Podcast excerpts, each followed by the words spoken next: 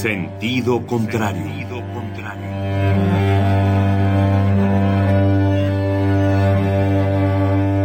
El Museo Universitario del Chopo presenta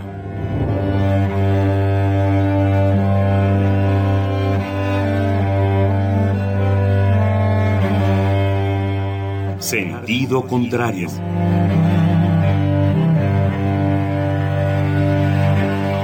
Una emisión de Marcelino Perelló. Producida para Radio UNAM, con la participación de Javier Platas.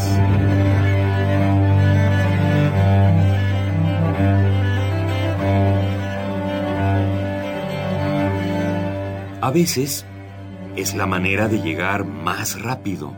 A veces, a veces es la única manera de llegar.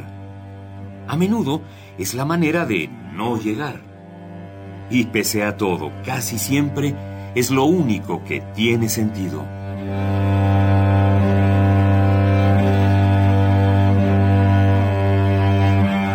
Sentido contrario. Sentido contrario.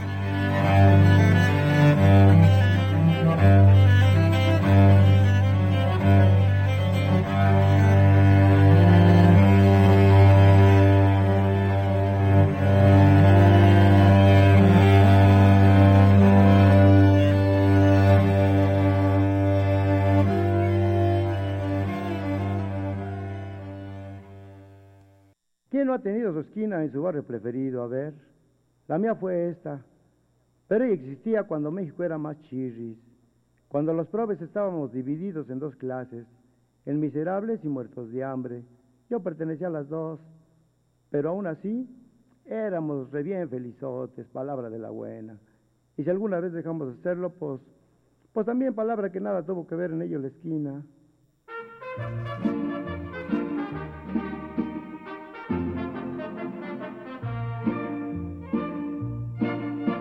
La esquina de mi barrio hay una tienda que se llama La Ilusión del Porvenir. Junto de ella está la fonda de Rosenda, que en domingos le echan mole a jonjolí. Frente se halla la botica La Aspirina, donde surte sus recetas mi mamá. Tiene junto la cantina mi oficina, donde cura sus dolencias mi papá y le sigue la mejor carnicería, donde vende el aguayón don Baltasar. En la esquina de mi barrio, compañeros, un lugar de movimiento sin igual. Los camiones, los transeúntes y los perros no la cruzan sin tener dificultad. Cuando no ha habido moquetes, hubo heridos o algún sonso que el camión ya lo embarró otras veces solo hay gritos y chiflitos.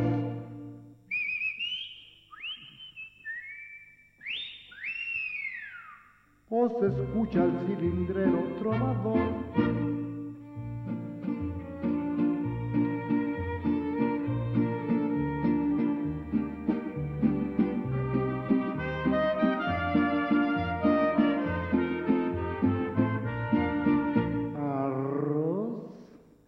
esquina donde está la pulquería hay un puesto de tripitas en el bor.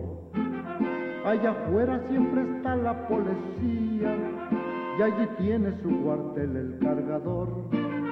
De este lado vende pan la cucaracha y le siguen las persianas del billar. El tafite ya paró allí su carcacha porque llega con sus cuates a jugar. Don Fernando va siguiendo a una muchacha y Lupita, su mujer, ahí va detrás. En la esquina de mi barrio, compañeros, el lugar donde he perdido mi querer, donde ayer brilló un farol como un lucero, lo rompieron y se echaron a correr. Y la esquina me consuela en mi amargura, con su risa, su bullicio y su esplendor llega el carro recogiendo la basura y entre tanto desperdicio va mi amor.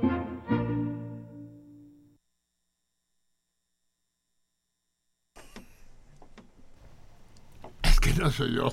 Yo quería que se oyera lo último que dijo nuestro invitado de hoy. A ver, amigos míos. Eh, aquí hay una diferencia más clara que de costumbre entre ustedes y yo. Para ustedes les espera un programa muy agradable, un programa imperdible, del que no se van a poder separar hasta que eh, el tiempo tiránico nos obligue. En cambio, a mí me espera un programa difícil, un programa pesado, que no sé por dónde abordar, porque frente a mí no tengo un invitado, tengo algo más que eso. Tengo a un a un personaje en el sentido estricto de la palabra, es un personaje polifacético del cual podríamos hacer no un programa, sino una serie interminable, hablando de cada una de sus aristas. Oye, Marcelino, muchas gracias. No sabía que me tenías en tan alto concepto. ya lo sabes. lo, has sabido desde siempre. Eh, estamos aquí el equipo completo, el equipo enriquecido, porque está aquí a mi izquierda Vika, a la derecha del Dios Padre, el Xavier Argent, en el timón de la nave, nuestro Gerhard Surosen, en la producción veo de momento al 133 y a la Candomblé, y allá lejos, en el, ala derecha del castillo, deben estar el 3, el tiburón, el teclas, la laberíntica y nuestro último fichaje, que es un fichaje de fiesta, estamos de fecha de, fecha de fiesta también por haber eh, reclutado a la ISIS, que como su nombre indica, de aquí en adelante será conocida entre nosotros como el Estado Islámico. Y que tendrá el placer eh, ustedes tendrán el placer de hablar con ellas si es que se dignan llamarnos por teléfono. En fin, todos estamos aquí pendientes de lo que se dirá hoy al aire con este hombre vertiginoso, inacible, gourmet, gourmet, impredecible e incontrolable, que es Marco Rascón. Eh, Marco. Qué presentación, Bárbara. No, este, espero estar a la altura eh, precisamente de esta presentación. No, no te, no te quepa, ¿no? te quepa la menor duda. Eh, Marco Rajón está aquí, dejémoslo claro, no porque le guste el programa, al que, pues, en realidad lo repugna, eh, ni porque le interesen las cosas que nosotros decimos. Él, él viene aquí a capturar firmas. Él dice, a ver, ¿cómo le...? Yo necesito firmas, firmas de ah, adhesión. otro. Y, y otro. Y, y, dice, y, si, y si hay algunos cándidos en este mundo que se aprestarán a darme eh, de manera irresponsable su firma para hacerme congresista constituyente, esos son los pinches salmones.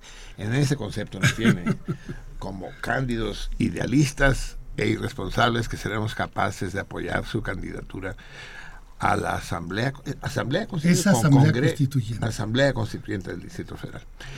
Hay hombres, se dice que el hombre es el único animal que tropieza dos veces en la misma piedra, pero hay hombres eh, que no solo tropiezan dos veces en la misma piedra, sino que se proponen tropezar dos veces, por lo menos en la misma piedra. De esa estirpe es Marco Rascón. Sí, me encanta. Marco Rascón, eh, ¿qué, no les voy a decir de ellos? Eh, hasta los más jóvenes saben sus diferentes facetas, desde el hombre puerco, que conmocionó a la opinión pública durante el sexenio de Cedillo, era verdad. Cedillo. De Cedillo, hasta Superbarrio, que constituyó toda una sensación en el, en el, mundo de la política de los años 80. 80 90. Después del temblor, ¿no?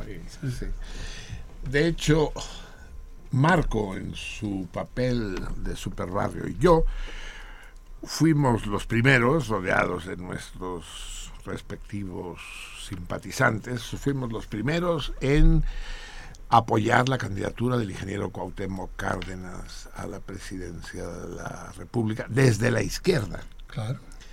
Porque en esos momentos la cosa era muy dudosa. Había una cierta ala del PRI con una definición poco clara, ¿verdad, Marco? Desde Porfirio Muñoz Ledo, Ifigenia, y después partidos fantasmagóricos como el PARM o el ferrocarril, eh, incluso el propio PMS no estaba del todo claro qué, quién y por qué, ¿no? Sí, claro. Y ahí, ahí coincidí por primera vez con Superbarrio. Yo a Marco Rascón lo conocí como Superbarrio. Todavía no conocía yo a Marco Rascón, conocí a Superbarrio. Y conseguimos, fuimos los pioneros en eso, y conseguimos que efectivamente la candidatura del Frente Democrático, Nacional, eh, virara definitivamente hacia la izquierda, hacia el pensamiento, ¿cómo llamarle? Progresista, dejémoslo así, ¿no? porque los términos se enrollan. ¿Qué te llevó, Marco, a apoyar a Cárdenas hace casi 30 años? Fíjate que eh, era difícil de, tomar una decisión. Nosotros veníamos de eh, el, sismo del 85, esta idea que se ha platicado mucho y se ha dicho mucho sobre el asunto de la sociedad civil o de el protagonismo de la sociedad civil. Surge entonces, ¿no? en el 85 que está, ese es un protagonista frente al gran vacío del propio gobierno. La inhibición, ¿no? Del Estado. Pero eh, en ese momento también la izquierda con sus esquemas, con su ortodoxia, estaba también dentro de ese vacío, no tenía respuestas frente a lo que estaba sucediendo yo había eh, estado un, tiempo antes del 85 formando dos organizaciones muy chiquitas. Una fue el Comité de Lucha Inquilinaria del Centro, en el centro histórico, en una gran vecindad que era Chile 49 y daba hasta Leandro Valle 20, donde el propietario era el señor Alfredo Atala, un, un libanés este, que llegaba y muy elegante a, cobrar las rentas en una, en una vecindad. De esas vecindades tradicionales, de cinco patios y todo eso. Exacto. Y, y, esto entrabas por Chile y salías hasta Leandro 20, 20 que es ahora el gran centro cultural del, del, del CENTE, del Sindicato Nacional de Trabajadores de la Educación. En Leandro, y Leandro Valle era pues un, un, barrio, entrabas de la Plaza de Santo Domingo, cruzabas los arcos y entrabas a tierra de nadie. Eso, la, Eso era, era el casba y entonces era unos laberintos y ahí fuimos a meternos. Pero luego de ahí hice una conexión con un amigo que, que ya no vive, este, que extraño mucho, a Toño García, con el cual formamos una pequeña organización que se llamó la coordinadora de cuartos de azotea de Tlatelolco.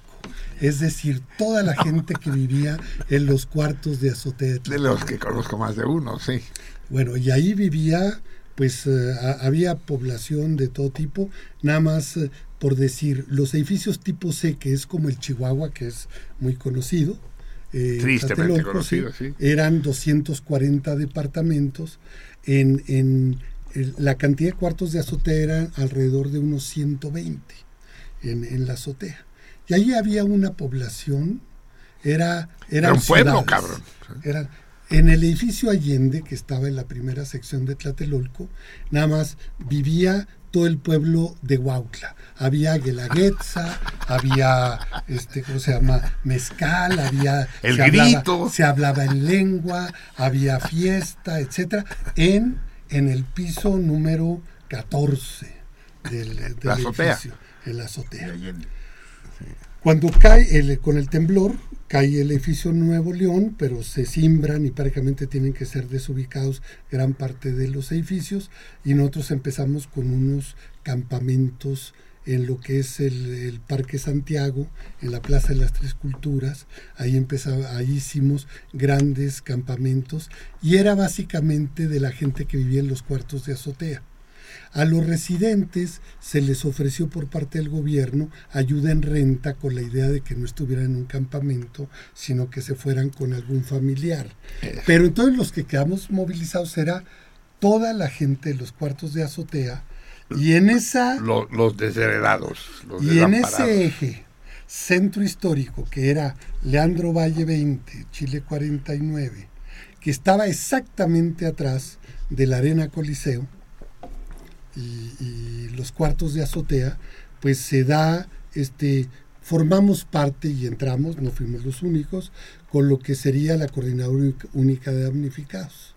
Y entonces, bueno, esto eh, nos, nos hace pasar de una pequeña organización, era la coordinadora de, de la coordinadora inquilinaria, eh, tuvimos un momento luminoso y trágico porque el primero de mayo del 85 eh, junto con eh, sectores de la CENTE, fuimos la CENTE, con de la CENTE con C, en aquellos momentos, fuimos y desde Bellas Artes eh, entramos y le rompimos la columna al, desfile oficial del primero de mayo y terminó en un enfrentamiento en el eje central abajo de la torre latinoamericana.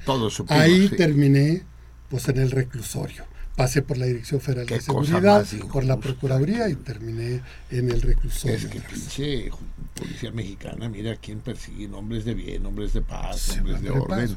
Pero entonces era, e, era momentos donde nosotros considerábamos que frente a todos los planes de austeridad, estamos hablando primero de mayo de 85, unos meses antes del terremoto Nunca pensamos, obviamente, no, no, no había ningún no, no, no estaba en el programa. No estaba en el programa, pero esto nos hizo, este, nos hizo cambiar una cantidad de, de ideas, el, el, terremoto, la emergencia, la insurgencia popular, que no venía y no se organizaba a partir de una propuesta ni ideológica, ni de la idea de la dictadura del proletariado, ni la idea de nada, sino era una cuestión eh, antiautoritaria podríamos decir. Antiautoritaria y, y, autóctona, digamos. Exactamente, pero muy muy, este, muy, muy crítica, pero al mismo tiempo muy dispuesta a la movilización.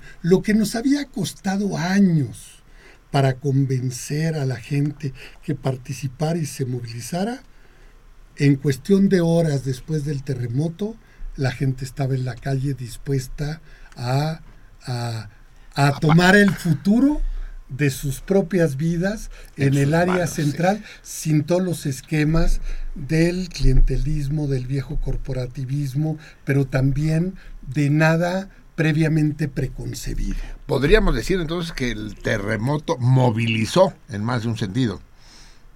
Bueno, o sea, y es movilizó a la tierra y movilizó las conciencias. Y movilizó a las instituciones, y movilizó las ideas, y movilizó las conciencias, y movilizó este eh, pues una cantidad de esquemas que existían y que de pronto se, muchos que veníamos de la vieja militancia con ideas ya muy preconcebidas tuvimos que eh, eh, estas cosas que, que, se decían anteriormente. Era, eh, fíjate que no es que me haya equivocado, es que la realidad no, no estuvo de acuerdo con mis propias posiciones. ¿No? Se equivocó la realidad, ¿no? No, aquí tuvimos que hacer el reconocimiento de que más bien este, nosotros nos teníamos que adaptar a la realidad y la realidad era, era impredecible, no tenía, este, no, no había una idea de exact, sí teníamos la idea hacia dónde podíamos ir, eh, democracia, etcétera, pero era muy general. Pero la gente concreta estaba allí y estaba en la calle y estaba dispuesta a muchísimas cosas. Eso es. Y ahí surge, ahí eh, tú juegas un papel central, lo dejo de ese tamaño, eh, más que central en el surgimiento de la mítica Asamblea de Barrios. Exactamente. fue la Asamblea de Barrios surge por envidia popular. Resulta que había, eh, eh, el gobierno comete un, error conceptual que no se mide en, el momento de 1985, 86, que es cuando salen los decretos expropiatorios. Pero resulta que expropió una vecindad y la otra de enseguida, la que la vecina, no le expropia y estaban en igual o peores condiciones, porque fue aleatorio de cómo se determinó esta vecindad sí, esta vecindad no, este predio sí, este predio no. Fueron 4.800 predios los que se fueron expropiados, de los cuales se, se construyeron o reconstruyeron cerca de 52.000 viviendas. Entonces, cuando se estaba terminando todas las viviendas en, en, esta, en una manzana en el centro histórico, en la colonia Guerrero, o en Peralvillo, o en Santa María la Ribera, era una sí, otra no, una sí, y entonces eso sirvió de decirle a la gente, o sea, la misma gente dijo, ¿y yo por qué no? Sí, yo soy, entonces la gente llegaba y decía, soy damnificado del sismo después de dos años. Y le decía, no, no, no, tranquilos, ¿no? Eh, o sea, somos damnificados de las políticas de austeridad y de todas las políticas económicas que se han venido aplicando, pero a mí en lo particular, o a nosotros que éramos una generación que habíamos participado en la reconstrucción, nos vale gorro si es del sismo o es de la, o es de la crisis, ustedes son mexicanos y acababan de aprobar en el artículo cuarto constitucional una frasecita que era todo mexicano tiene derecho a una vivienda digna, digna. y entonces ahí fue donde Sobres. sobres Y es el, eh, estamos a punto. y ahí surge la asamblea de barrios. de ahí surge la Asamblea de Barrios y casi simultáneamente este personaje que ahora entiendo entiendo mejor que antes que estando tan cerca tú de la arena Coliseo ahí por Leandro Valle eh, fue un luchador enmascarado super barrio de esto hablamos en unos minutos más amigos míos se acercan las 12 de la noche digamos déjenme darles la bienvenida que no se les ha dado todavía Eh, siéntanse ustedes cómodos en este su espacio, amigos míos, en este periplo hebdomadario, en este de Braille semanal que es sentido contrario. Y no es que los quiera yo meter en aprietos, pero estamos en el día plátano. Sí, ¿De qué calendario? es el calendario republicano Ah, claro. eh, francés, sí, que es el que usamos nosotros normalmente. El calendario gregoriano lo utiliza la gente más atrasada y más así. Yo soy, yo soy del 22 de septiembre. Ah, tú eres del año es- nuevo. No, pero exactamente, pero es el que simboliza la igualdad. Porque es el, solsticio de otoño Exactamente, sí. que, que empieza la aplicación del De- del año, calendario, del revolucionario, sí, exacto. entonces es cuando es igual el día que la noche, por lo tanto simboliza. Es un equinoccio, sí, señor. Muy bien, igualitario desde su nacimiento, el, el, el- el- el pequeño superbarrio. Así pues, estamos terminando el día plátano. Pero plátano no en el sentido ese que les gusta a ustedes, eh, amarillo y, de forma cilíndrica. No. El plátano es un árbol muy común en Europa y en muchas ciudades. Por ejemplo, Barcelona está llena de plátanos. Se llaman plátanos de paseo. Son árboles muy hermosos que no sé si se dan en América. Eh, yo no sé, aquí le llaman plátano pica pica. O sea que sí se da, pero no lo, no, soy malo reconociendo árboles. Es grande, es como el, el dominico, ¿qué será? No, no, no, no da frutos, no. Ah, no, no. No, no, no, no, no, es un árbol grande, una especie de fresno. Sí, sí. Y, y dice, tiene... simple- eh, eh, actualmente es ampliamente usado en paseos y avenidas de ciudades porque gracias a su poda y a su capacidad de unirse por las ramas, crean interesantes efectos de arcos naturales cuando se encuentran sin hojas. En fin, eh, sería cosa de averiguar. Pe- pedirte eso, productor, es más de la cuenta, ¿verdad? Averigua si existen esos. Los plátanos, los otros, con los que estás tú familiarizado, ¿no? Estos, los plátanos de paseo, saber si, si abundan también en nuestro continente. Eh, eh, el nombre francés es Platán y el nombre científico es Sicomoro. Órale, Sicomoro. Ah, pues, Es el 2 germinal del año 224, amigos míos. Y antes de que llegue a interrumpirnos nuestro querido Macio Sare, déjenme plantearles el torito del día de hoy.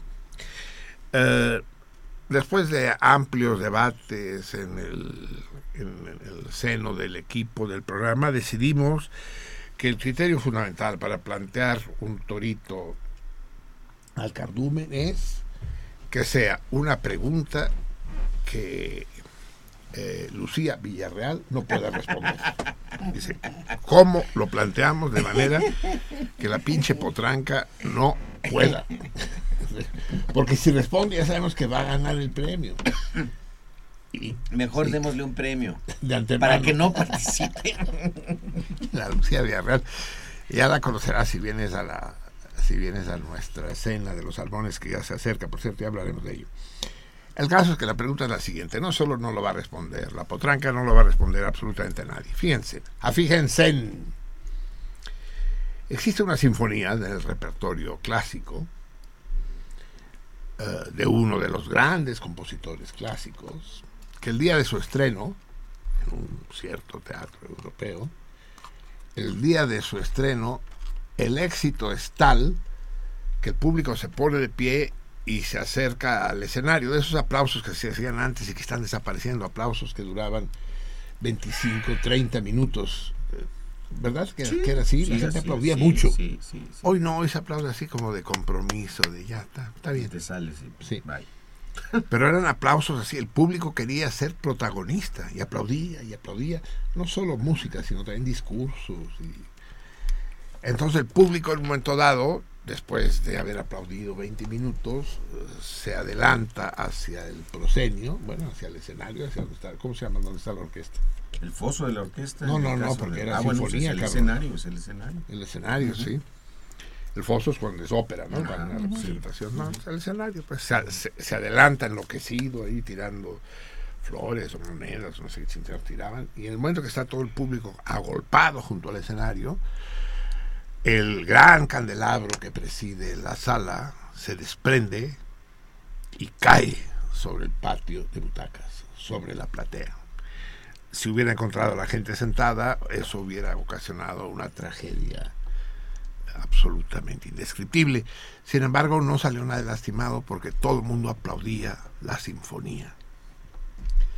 Pues bien, amigos salmones, eh, sé que es amargo de mi parte ponerlos en aprietos, pero me van a tener que decir qué sinfonía era.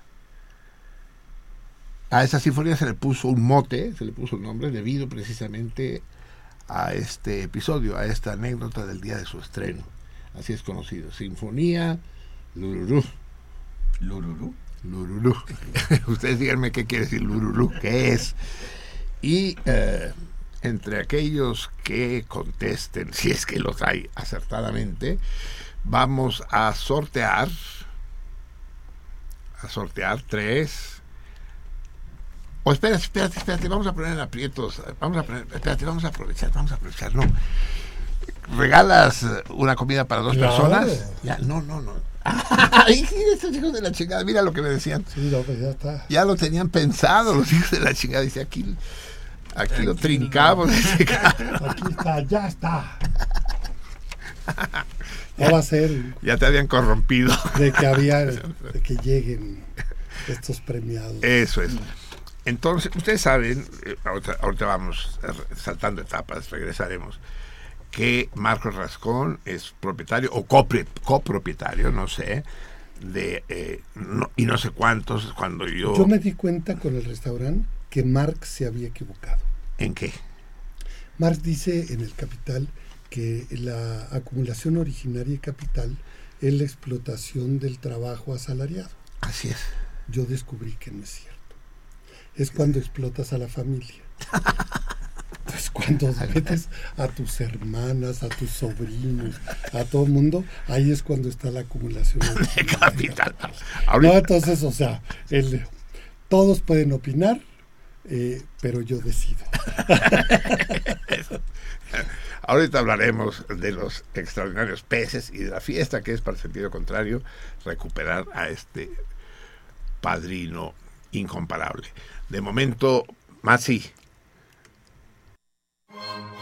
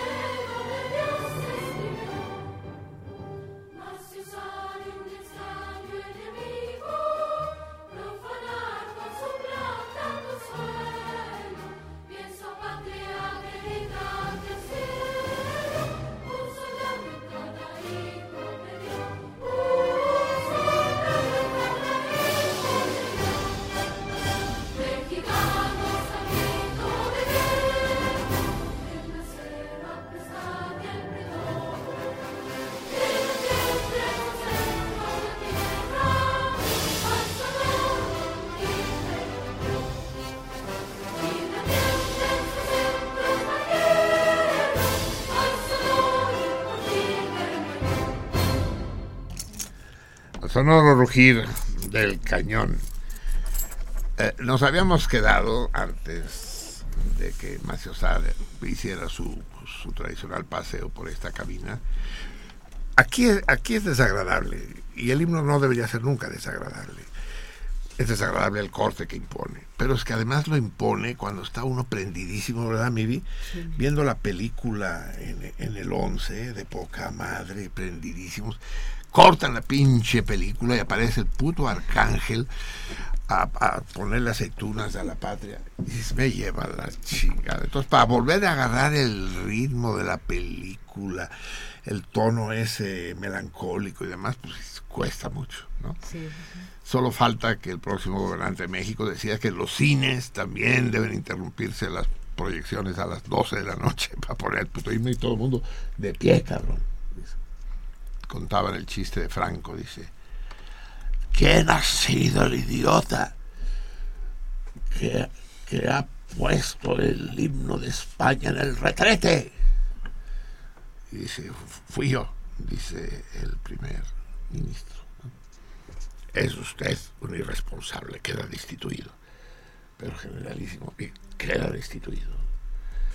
Dice, en plena operación evacuatoria he debido ponerme de pie.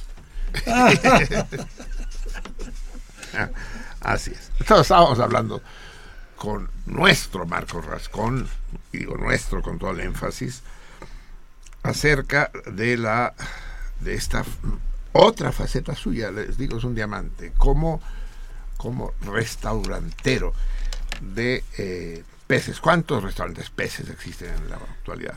El de Tokio cerró, ¿verdad? Eh, llegaron a ser cuatro, pero eh, mira, eh, yo, yo tengo, esa es esta idea un tanto de contestataria.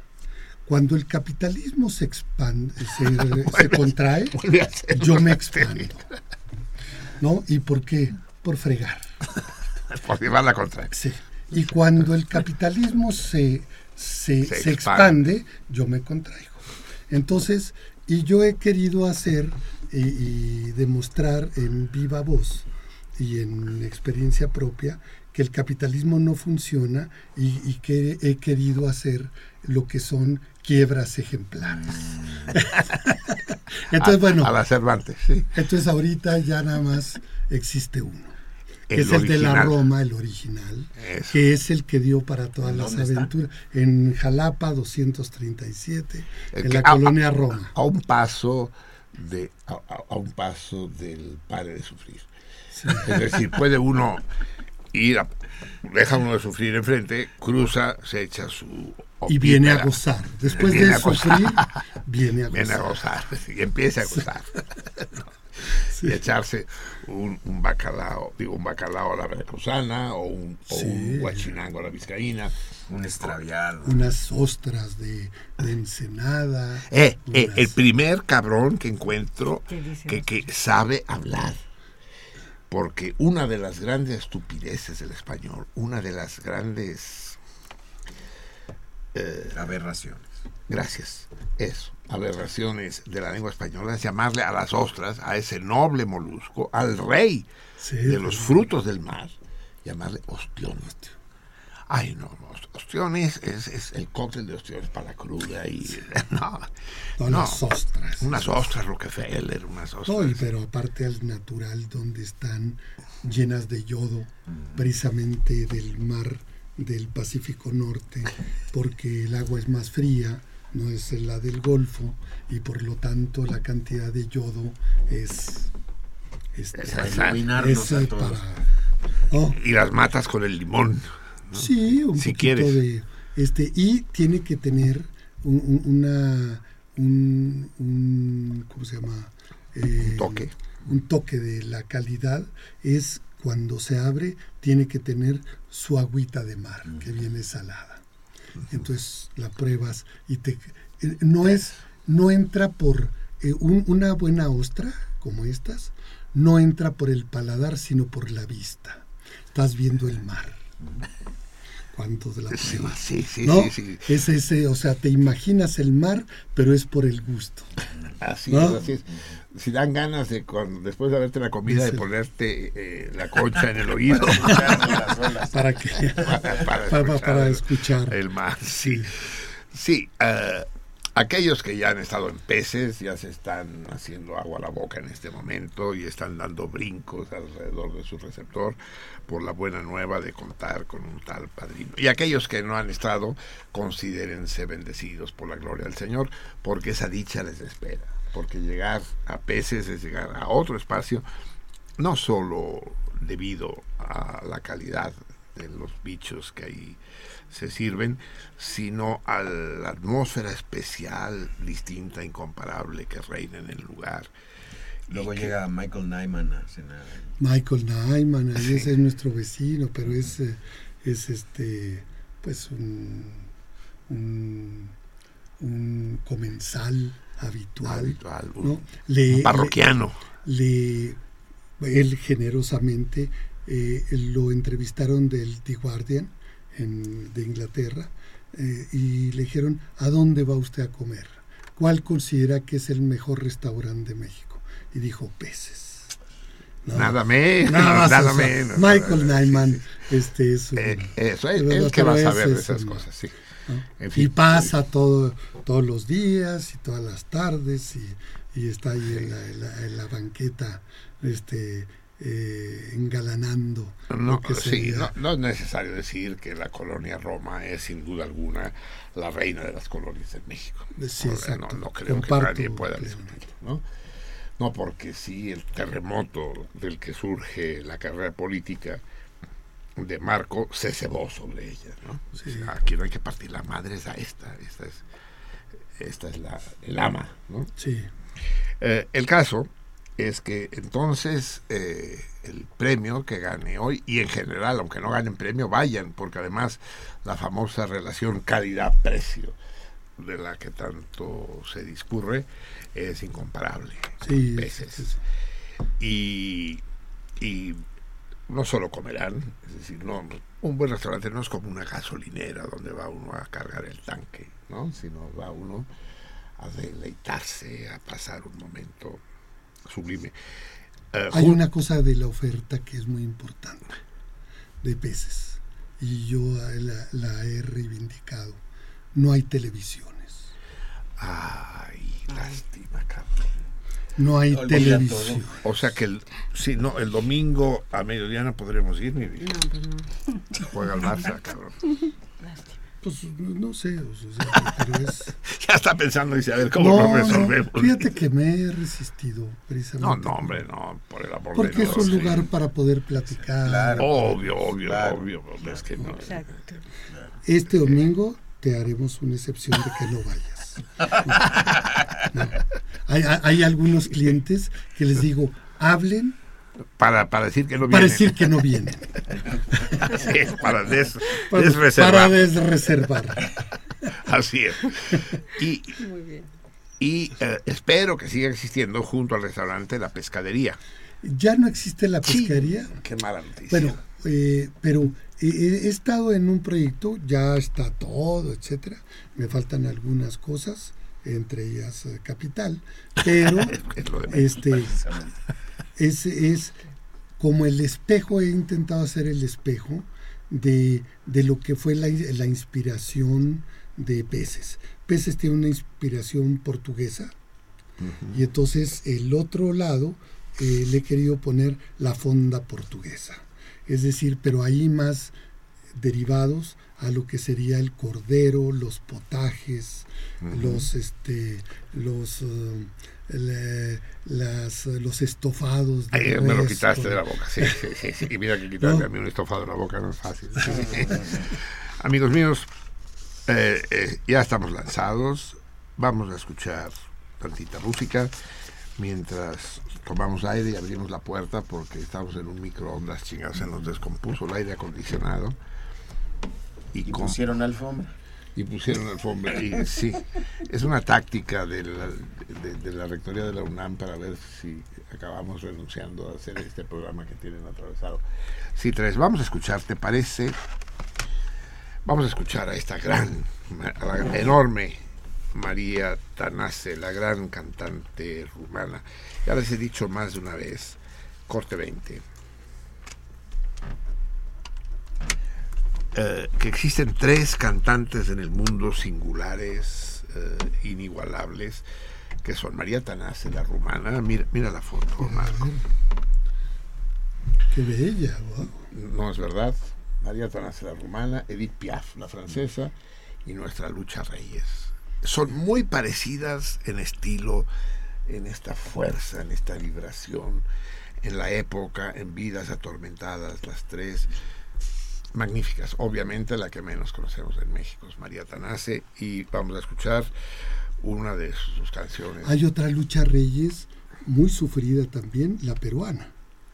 Eh, Cuéntanos de ella. Es un, ese es un, una cantante eh, mulata, muy, este, muy sufrida, y con una voz extraordinaria, Ah, vamos a buscar. y se llama Lucha Reyes. Qué curiosa. Homonimia, sí. Sí. Y es así como uno de los... eh, no, ¿Qué no género salió canta? mucho entre bolero, eh, sí, podríamos decir que, que era del Música género del, del bolero, urbana. más, eh, más tendiente a lo que sería todo este género muy alimentado por Julio Jaramillo y por, a que aunque era ecuatoriano, pero es como de toda una... Sí, sí, esa corriente todo. de música, Sí. eh, música melancólica, de, bueno, no sé si llamarle melancólica, sí, de las chilenas, ¿no? Y, El pasillo, el vals, Sí, el mambuco. sí. muy bien. Escuchamos Chulandra, que es un, un es, es como Lucha Rey, es una canción dedicada a una mujer y que sin embargo ella no tiene ningún empacho en, declararle su amor. Y es, y es una jora, la jora es un, un ritmo rumano que empieza despacito, se va acelerando, acelerando y se vuelve vertiginoso. Cuando se baila se hace en, en- en en corro, es decir, en rueda, tomados De la mano. no, no de las manos, sí, sí, las manos sí, pero entrelazados así, uno sí, uno no, uno sí, uno no, pasando por detrás de la cabeza, el que está en medio, no sé. Si no sé, ustedes imaginaciones, inútil que les cuente. Y van gira- girando, girando, girando, girando de manera absolutamente vertiginosa, que parece el látigo que jugábamos cuando niños en la Ciudad de México. María Tanase, Chulandra.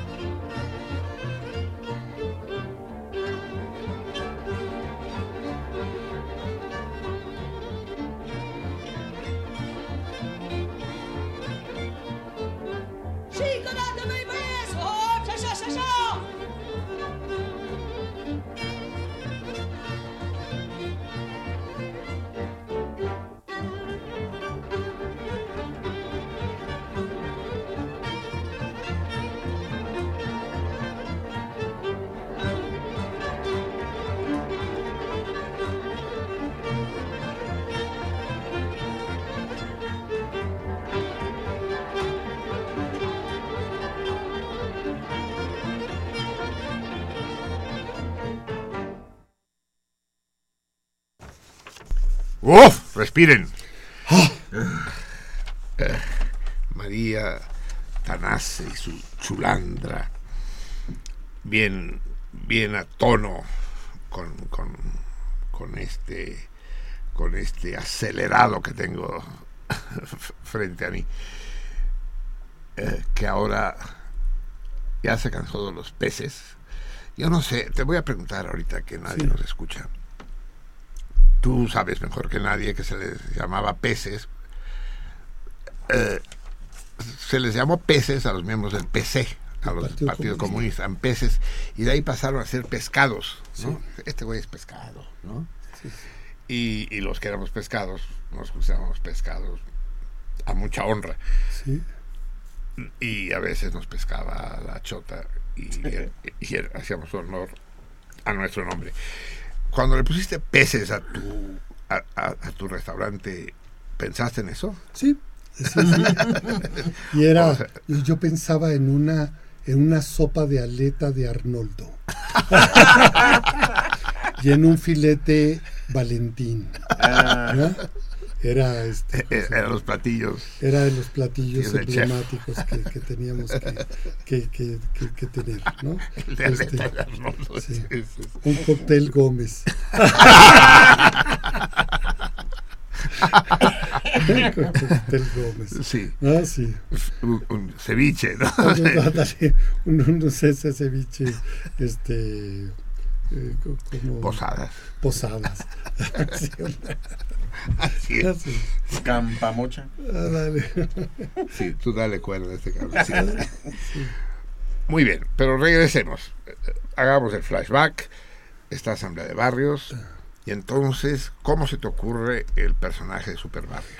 Eh, eh, eh, si, si recordamos, y la memoria no nos falla, de hace unos minutos, ¿no? Era, porque luego nos agarra este Alzheimer juvenil. ¿no? Ese es el que nos puede atacar. Sí, ese es el que nos ataca. Este, en, en esta vecindad, el dueño era el señor Alfredo Atala, que era un libanés, llegaba con de un traje impecable en un carro lujosísimo de los años 40, pero perfectamente lavado, y llegaba con su un secretario que era un chaparrito con su portafolio y llegaba y amenazaba a todo el mundo. Estamos hablando 1983-84. Y todo el mundo le tenía pavor al señor Atala. Su sombrero era un bombín. Si ustedes van algún día al centro libanés y suben, hay unos bustos. En el extremo derecho está un busto del señor Alfredo Atala, que era uno de los filántropos más importantes, y está con su sombrero, que era su bombín. ¿no? Así está, todavía, está, está ahí en el centro libanés. Yo lo conocí al señor Atala, y toda la vecindad de Leandro Valle 20 y de Chile 49 le tenía pavor, porque llegaba el señor Atala. El casero, pues. Y aparte, si no le pagaban, los amenazaba de que tenían que desocupar inmediatamente, sin juicio y sin nada. Y entonces nosotros andábamos, eh, eh, creíamos en la ley, este, consideramos que la ley era, un, era una herramienta y un arma para defender a la gente y hacer un proceso largo. Para de- defender. Estamos hablando en los tiempos de una hiperinflación de 180%, Así es, así donde la renta del suelo en ese 1984 era, se había prácticamente destruido y muchos de los propietarios preferían tener su dinero en CETES que tenerlo depositado en, una, en un inmueble. En un aero donde fuera. Yo llego a México, con, ah, desembarco gracias a la amistad y generosidad de la Universidad Autónoma de Sinaloa, que me, me contrata. Ah, porque yo andaba con una vieja en ese tiempo que decía que ella solo viviría conmigo si era a la orilla del mar. Ay, no mames. Y, y entonces dije, ah, pues la orilla del mar, pues Mazatlán, cabrón y le hablé a mi amigo Jorge Medina Viedas, que era rector a la sazón, y le digo, consígueme, ¿no? Eso que insistes tú que regresa a México, voy, pero me das chamba a mí y a, la Chantal y nos, vamos a trabajar de maestros a la UAS. Eh, y, y nos fuimos, bueno, nos vinimos de Europa.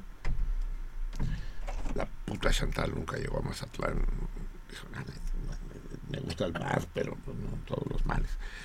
Y se regresó y me dejó a mí embarcado. Entonces ya no fue Mazatlán, sino Culiacán. Pero llegando a Culiacán, contratado por como profesor de matemáticas para la universidad, empecé a preguntar, dice, ¿y, y como cuánto me van a pagar? No sé, depende. ¿Tú cuánto ganas? Dice, no sé. ¿Cómo que no sabes cuánto ganas? No, no sé. Y le pregunté a varios, dice, ¿pero cuánto ganas al mes? Pues no sé. Nadie sabía en 1985, Omar, cuánto ganaba. Bueno, pues era... Yo en 85 finalmente cobraba 200 mil pesos, pero en 86 ganaba 2 millones de pesos. Sí, claro, porque le quitaron tres ceros. Eh, Sí, o sea, nos fuimos todos... No, no, no porque le quitaron tres Ah, al no, no, por la inflación. Por la inflación, porque se había desbocado esa historia. sí. Pues entonces estaba ahí la, la, la crisis de, de- con, con la inflación. Y entonces a mí se me ocurrió. Yo tenía una afición infantil de, desde Ciudad Juárez por la lucha libre. Y estábamos en, la arena, pues atrás de la arena Coliseo, casi toda la vecindad era aficionado a la, lucha libre. Ahí me llamaba mucho la atención que muchas de las señoras grandes iban a misa a la iglesia de Santo Domingo, tapadas, etcétera, como muy, muy vestidas, y en la noche iban a la lucha libre y la misma que veías rezando, la, la veías así sudando, mentando madres así, y el, el- el- los malvados y los sucios este, insultándola y tal, y entonces era como, decía, bueno, es que la lucha libre cumple una, una función mucho muy De importante. Se acaba de morir el santo, minuto 84, me acuerdo. Y entonces eh, yo pensé, y lo planteé ahí con los compañeros que nos eh, que quedamos ahí el núcleo organizador, este, que al señor Atala, cuando llegara a amenazar, era como quitarle el miedo a la gente y entonces de que apareciera el santo desde un balcón y le dijera, paren esa injusticia. ¿No? Y apareciera el santo en una forma, este, en una forma fantasmal. Así eh, es, ¿no? que ya había fallecido. que sí ya había fallecido haciendo justicia eh, este, a favor de los inquilinos. Pues lo discutimos, pero como éramos bien, perdí la votación, no se hizo. Y ahí quedó. Pero entonces cuando vino la, eh, el- esta, este, esta oleada, donde eh, yo este, acepté a, por presión de la gente ahí en las asambleas, cuando ya estábamos entregando viviendas, estamos hablando de febrero, marzo de 1987, dos años después del terremoto, eh, yo acepto que se abra un censo. Yo pensé van a llegar unas 10 familias, 15 familias, y con eso hacemos un grupo de solicitantes, ya no de damnificados, sino de solicitantes. El primer día llegaron 950. El segundo día llegaron otros mil y tantos. En, en 15, 20 días teníamos un censo de más de 50 mil, Imagínate. sin un volante, Marcelino, sin ningún llamado explícito, nosotros no le llamamos. Fue un, por eso fue la envidia popular de que se expandió, de que se estaba censando ahí y la gente decidió hacer una organización y bueno, pues nosotros le dijimos, lo único que nosotros sabemos es luchar. Si quieren aventarse ese tiro, aquí no se regala, no se rifa, no hay viviendas de estas que están viendo de colores muy bonitos, chiquitas, etcétera. No, no hay ninguna que se esté a disposición de ustedes. Es, se tienen que organizar para luchar. Y entonces, eh, unos, um, eh, unos uh, días después de todo este, en el centro histórico acudimos a detener un lanzamiento de una indígena mazagua, ahí en una de las viejas bodegas de la, de la Merced. Y en eso, este, al, al regresar triunfantes de haber instalado en su vivienda a la señora Mazagua, se me vino la idea del enmascarado, pero entonces ya no sería el santo, sino sería super, barrio. Interrumpamos aquí a Marco Rascón. Es el momento de nuestra cápsula semanal, esta vez a cargo del emérito profesor Mansur, que quién sabe desde dónde nos habla ahora, porque este hombre no para en sus, en sus interminables viajes de una ciudad a otra, de un, de un paralelo y de un meridiano a otro. El profesor Mansur, ya lo saben ustedes, cada vez se han familiarizado más con él y lo esperan con más ansiedad. Es impredecible saber qué este, este sabio multilateral nos hablará hoy. Ya nos sorprendió a todos la semana pasada con su plan sexual. Hoy, hoy no sabemos de qué nos hablará el profesor Mansur. Escuchémoslo con, con la inquietud, la expectativa y el placer de siempre. Profesor Mansur, muy buenas noches. Eh, eh, bu- buenas noches, buenos días, buenas noches, profesor, profesor, buenas noches. Dígame usted. Buenas ¿quiere noches, que- profesor. Es el placer y el, la emoción de siempre tenerlo aquí.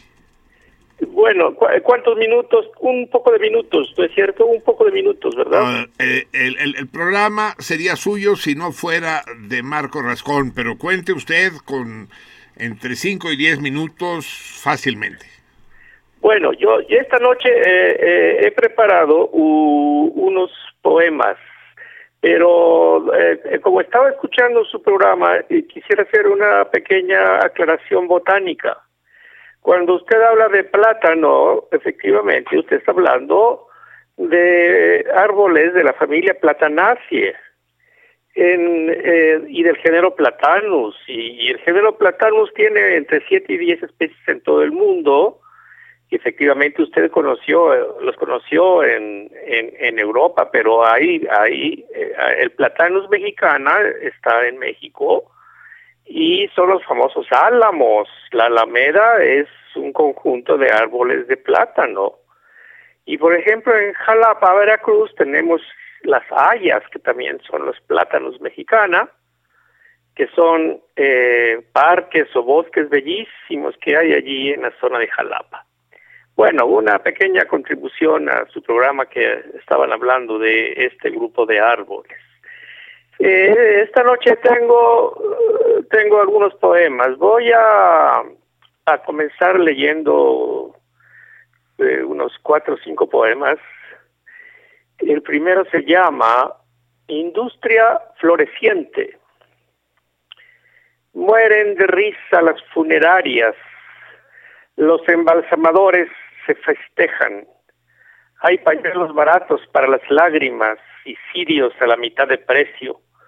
Los médicos forenses se emborrachan con vino francés y de paso hacen prolongadas orgías en los panteones rebosantes de tumbas. Por fin una industria nacional florece en el país del nopal, del águila y la virgen.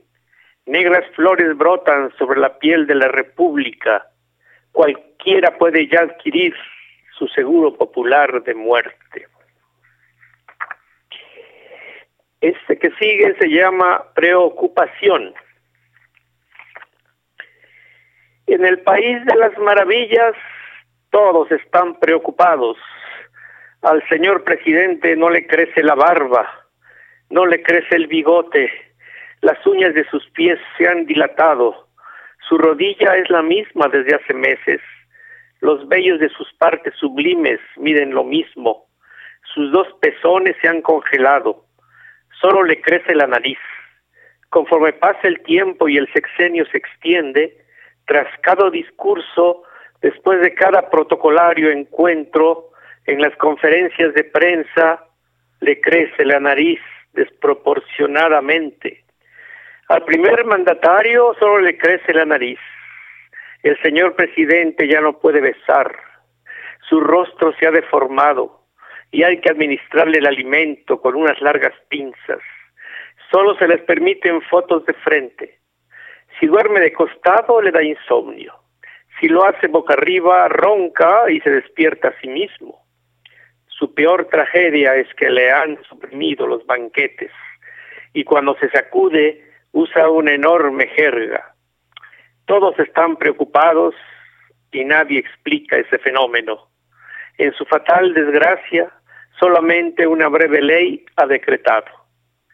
Ha quedado prohibida la palabra demagogia. Ahora les leo este que se llama Nuevo Récord. El presidente Fifirifi, que se viste en villán y usa pañuelos perfumados, se despierta temprano para mirarse en el espejo y satisfecho congratularse de haber logrado un nuevo récord. En su primer año bajó el número de mexicanos muertos por la violencia incontenible. Ni uno más, ni uno menos. Desaparecieron, se fueron para siempre de este país y de este mundo 22.732 ciudadanos solamente.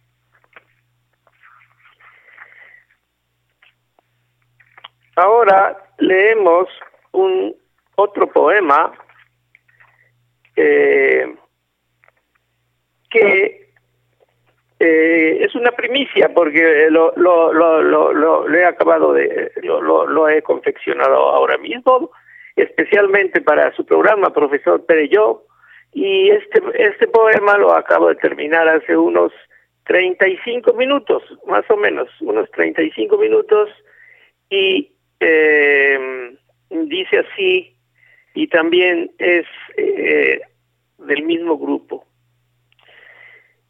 El presidente respectivo, el que se peina cada mañana y compra sus calcetines en las tiendas Jan, el que se aprende de memoria las oraciones y recibe por las noches cargamentos ocultos, millones de billetes procedentes del infierno, ha tomado la sagrada hostia rodeado de fotógrafos.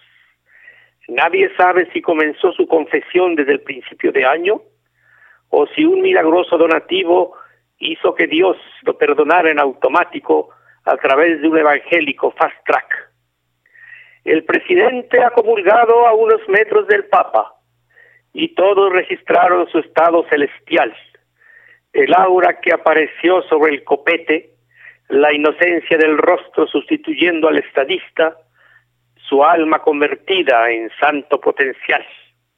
El presidente ha comulgado y la república ha entrado en un estado de sitio angelical, en el que todos oran y algunos sacerdotes se masturban al descubrir a los ángeles copulando con las senadoras y a los magistrados cambiando la Biblia por la Constitución para que hasta el cielo lleguen las bolsas de valores y el petróleo se convierta en miel o en aeropuerto de transgénicos.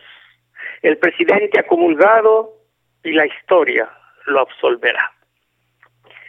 Bueno, termino con un, un poemita que ya había, había, elaborado hace muchos años y que se llama Pregunta difícil.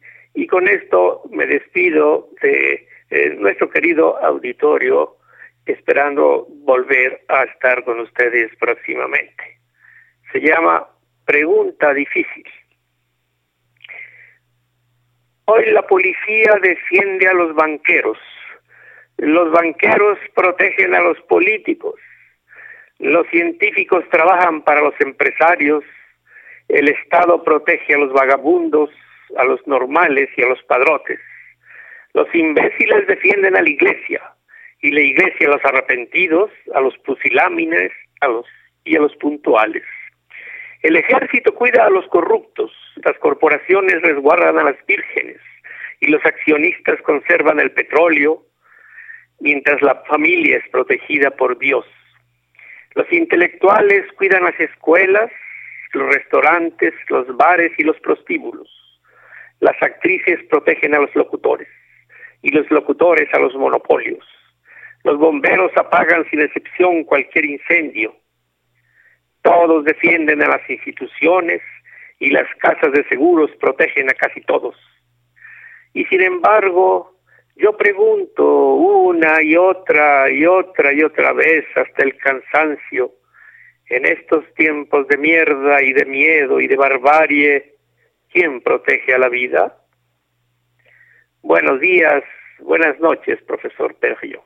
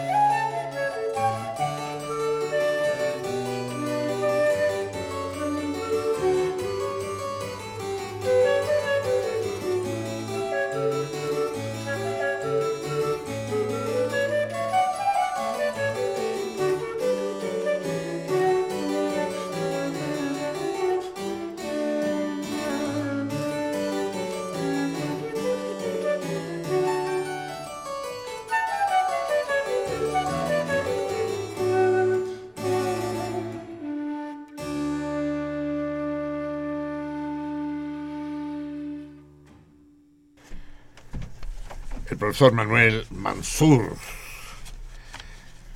en su proverbial filo cáustico.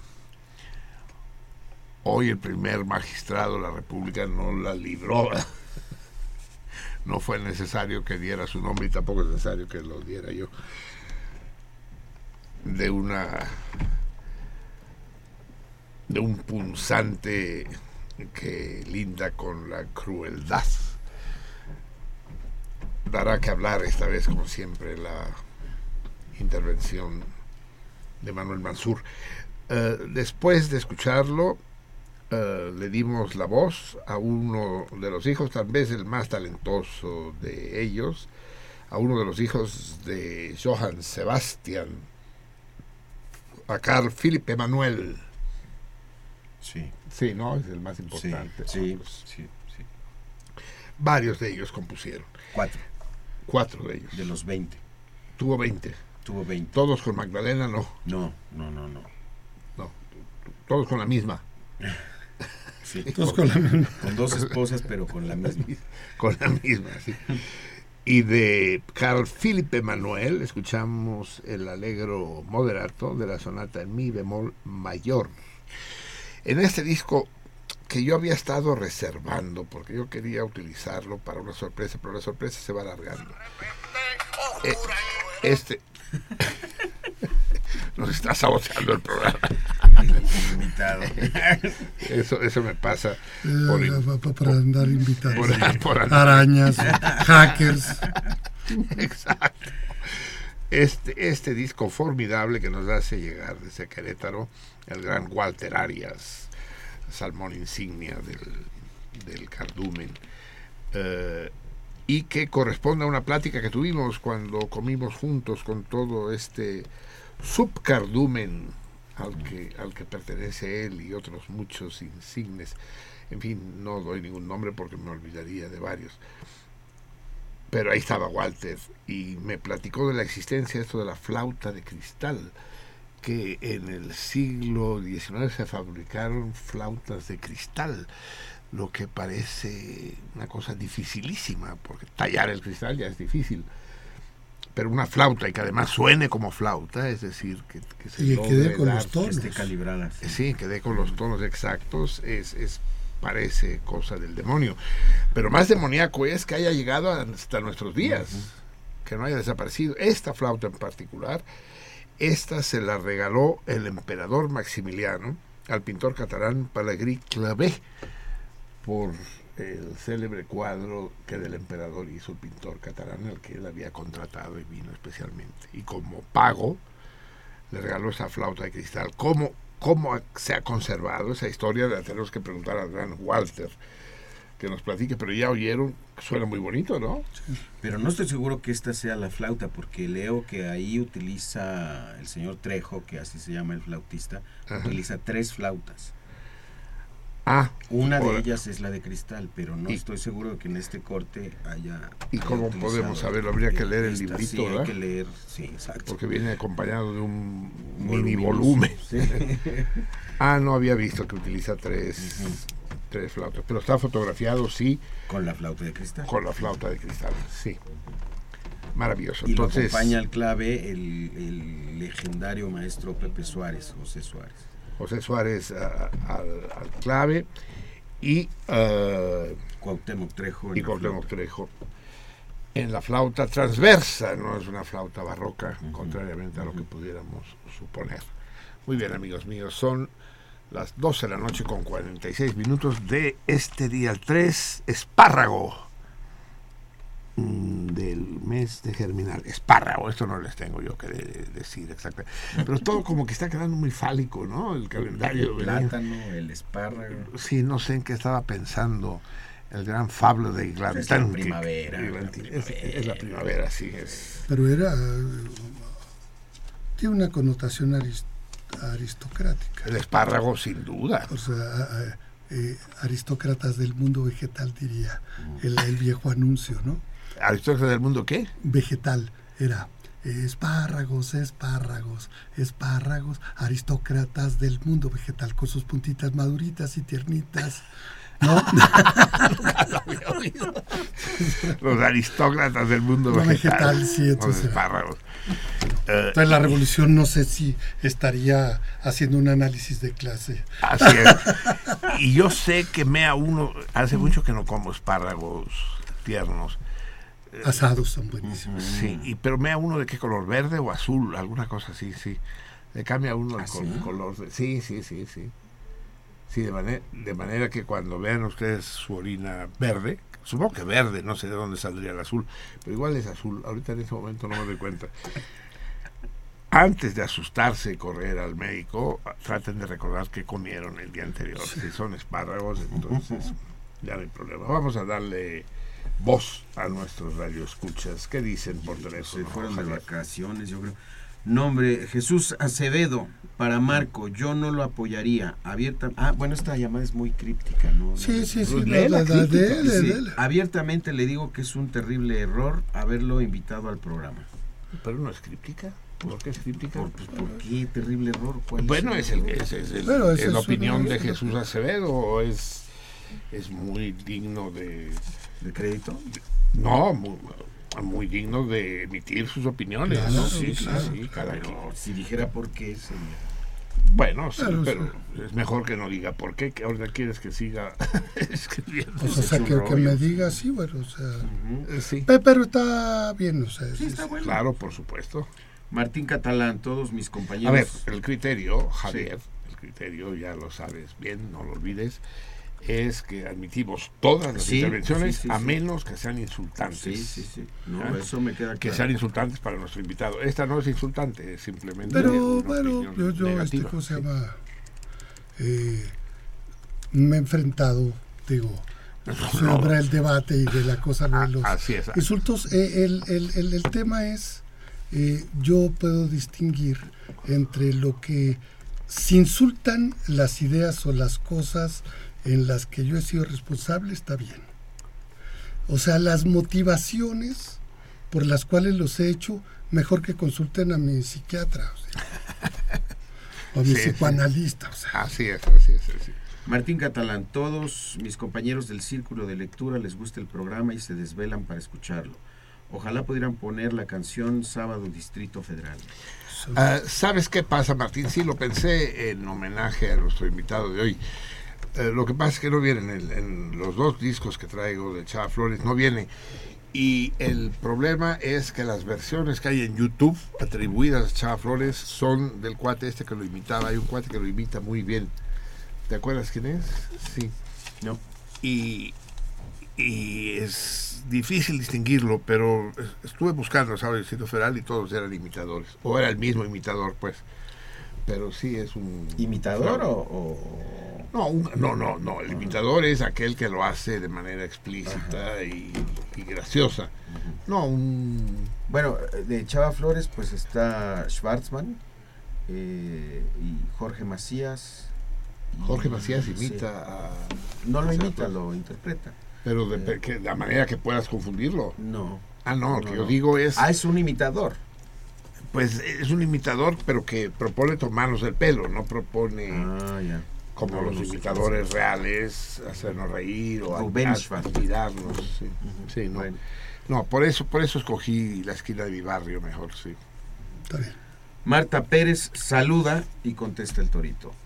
Ángel Cervantes, vaya médicos, rectores tan aliados al sabotaje de la educación pública. Primero, nadie se atreve a rescatar el proyecto de TV UNAM para formar una red televisiva de universidades públicas, desperdiciando la tecnología que sobradamente podría permitir la impartición de 100 carreras que tiene la UNAM a partir de la pizarra electrónica de la televisión, dando educación gratuita a toda hora y en todo lugar. Y por otro lado, no puede desocupar un auditorio permitiendo que la educación privada gane territorio. Híjole, qué compleja la llamada de Ángel Cervantes. No entendí bien. A ver, la cosa va contra la UNAM, eso sí es lo único que pude entender, pero por un lado hablas del sabotaje de la educación pública, eh, porque no se atreve a rescatar el proyecto de TV UNAM para formar una red nacional televisiva de universidades públicas es un enredo en el que te metiste. Nadie planteó nunca que TV UNAM tuviera que formar parte de una red nacional de universidades públicas, tal cosa no existe y afortunadamente no existe. TV UNAM tiene el papel que le corresponde dentro del área de, eh, La, la divulgación. de extensión, de dif- difusión de la cultura, de extensión cultural y, y supongo que eso tiene que ver con el discutido nombramiento del nuevo director, ¿no? Nicolás Alvarado. Nicolás Alvarado, pero no lo mencionas. Eh, eh, se ha dicho sin razón que Nicolás Alvarado es un televiso y demás porque trabajó en Televisa, pero por el amor de Dios, eso no lo hace televiso o cualquier cosa que eso quiera decir.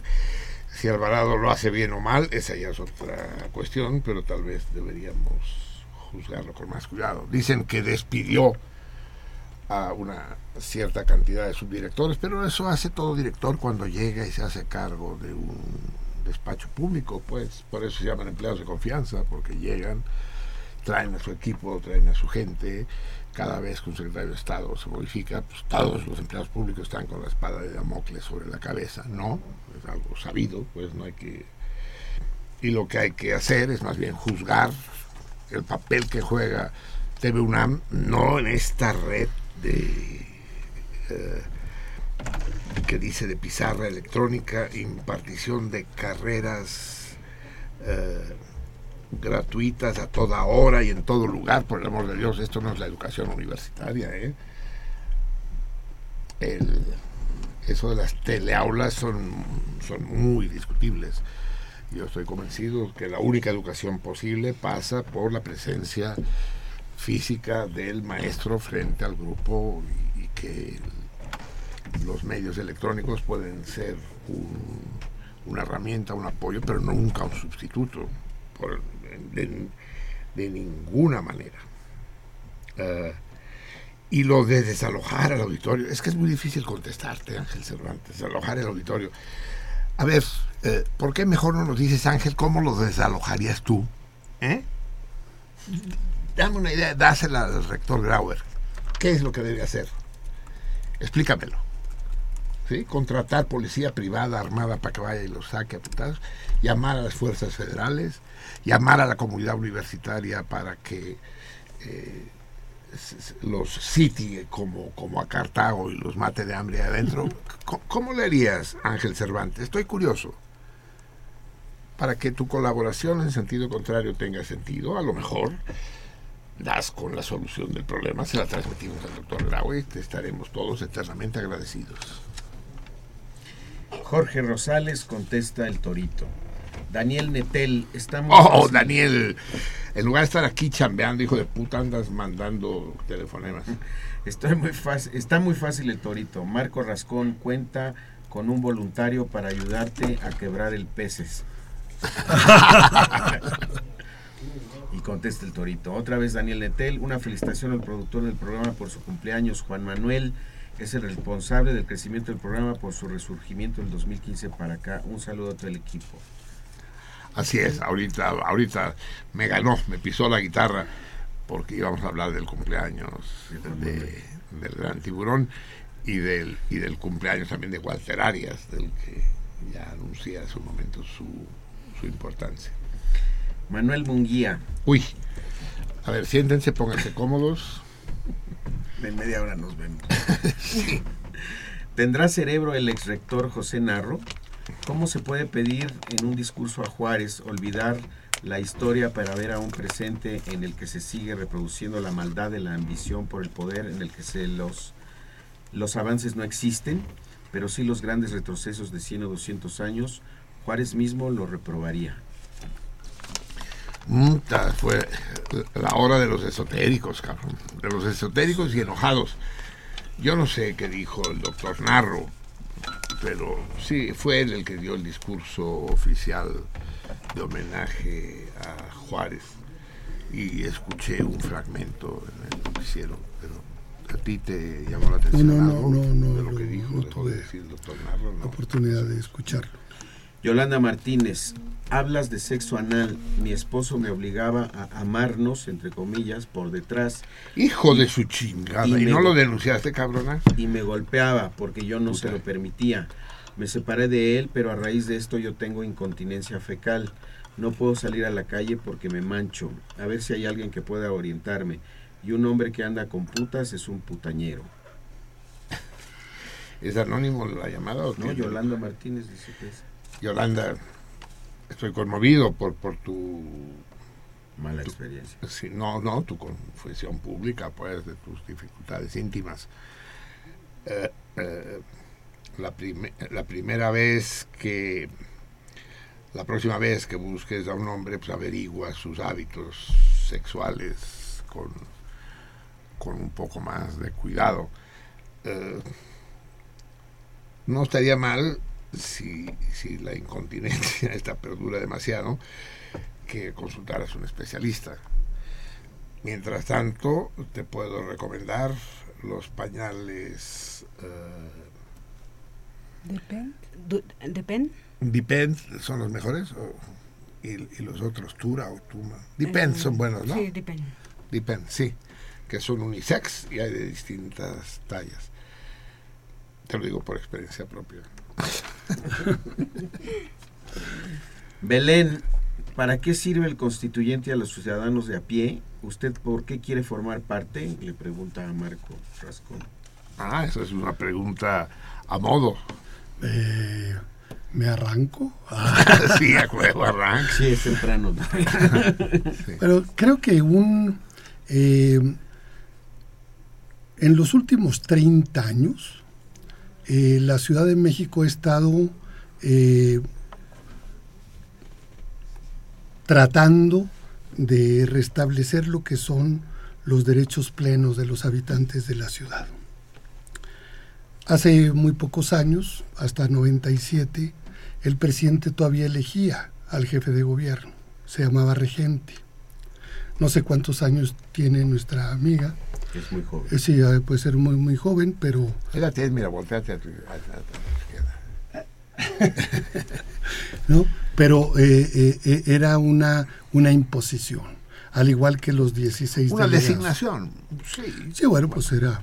Como, era como un ministro, digamos. Como y esto venía pues desde 1928, donde el general Álvaro Obregón y el grupo de los sonorenses,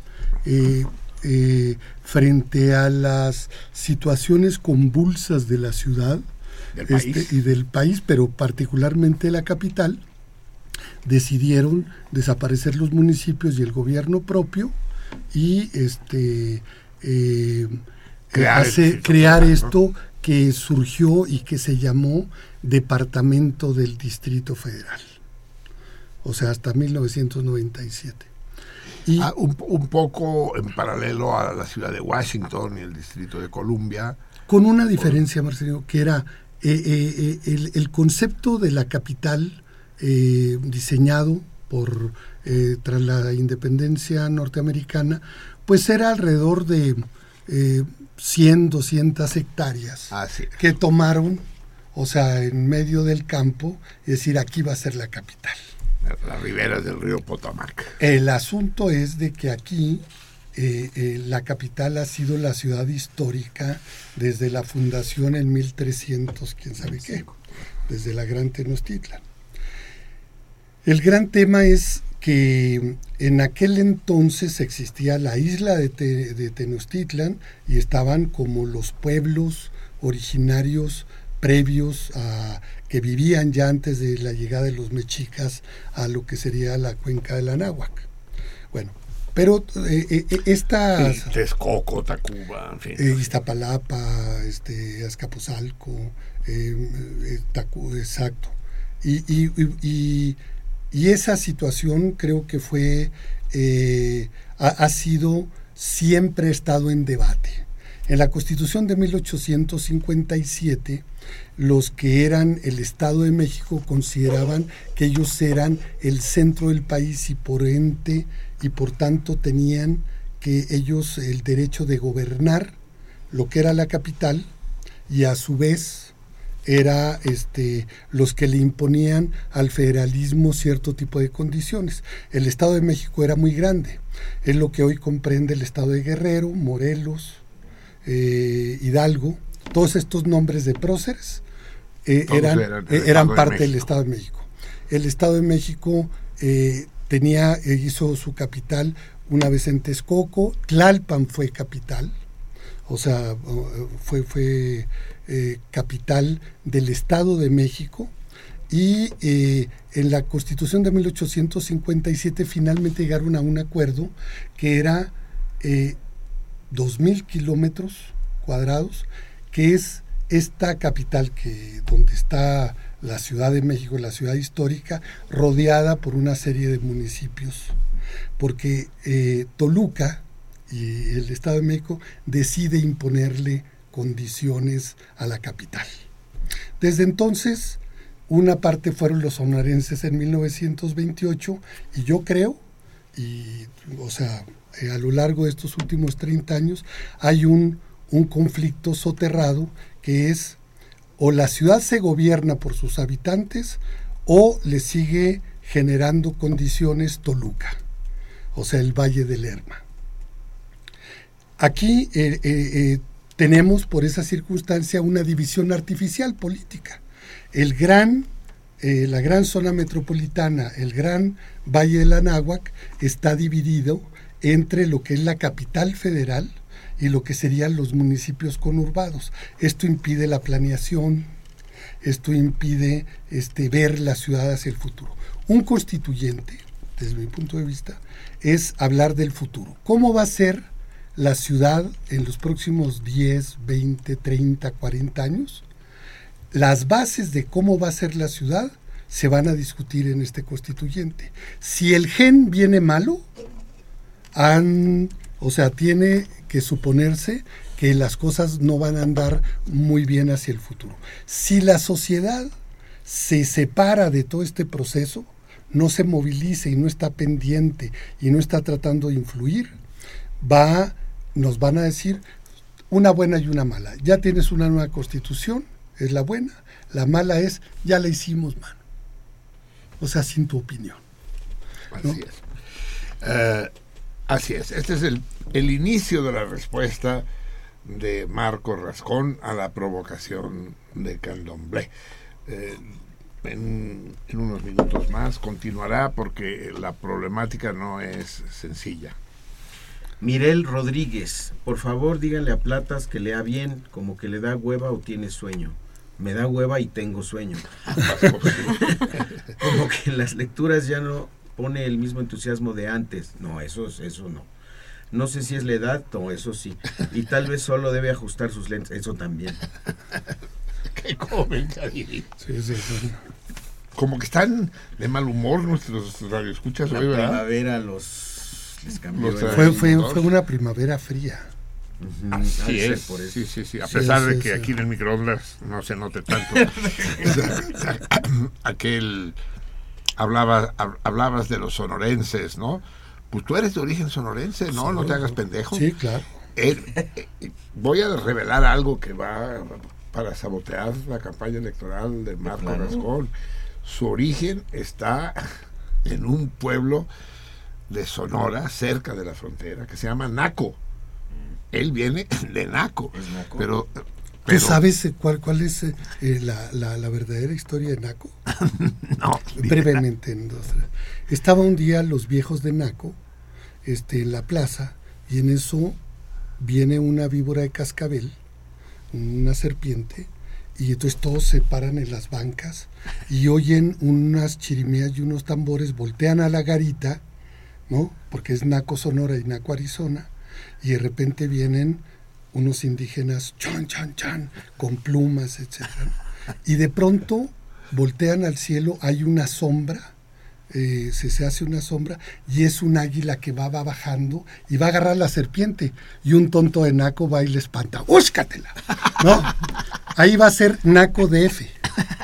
Se nos fue el zócalo, segundo piso, este, ¿no? Eh, todas las cosas que vemos ahorita, por ese tonto de Naco, se nos fue todo.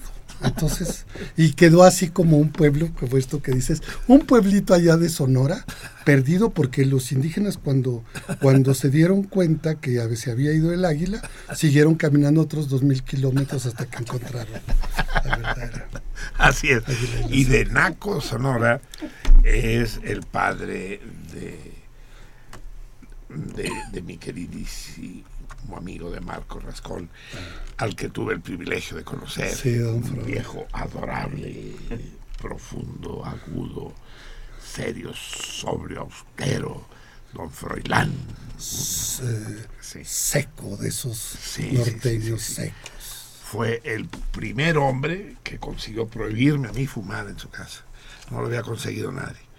Pero don Froilán, que vivía en Yautepec, Yautepec. me dijo, en esta casa no se fuma. Y ante la mirada piadosa de, de mi madre, de, de la abuela, Ana Luisa. sí, Ana Luisa, pero... ¿cómo? Ah, Rafaela. No, pero ¿cómo le llamas tú, hombre? Ah, la Icha. Icha, Icha, eso se me había olvidado. La abuela Icha, me fui a fumar el, el cigarrillo afuera. Porque quiero que sepan, entre otras cosas, que Marco Rascón fue mi tío.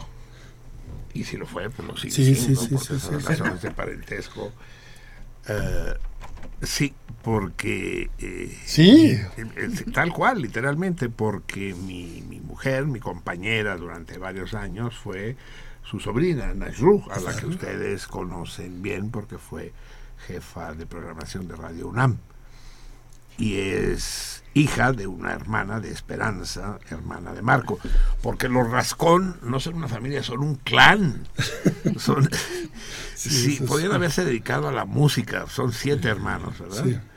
Podrían haberse No, dedicado. nueve, fuimos nueve. Nueve. Ahorita quedamos siete. Ah, sí, llegaron a ser nueve. Sí. No los conocía todos, sí.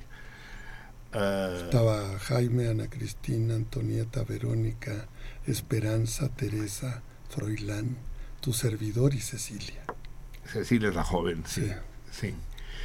De, de hecho, y en, y en, y en calidad de, de- pariente, de familiar de Marco, es que yo asistí a la que consideré la boda del siglo XX en México.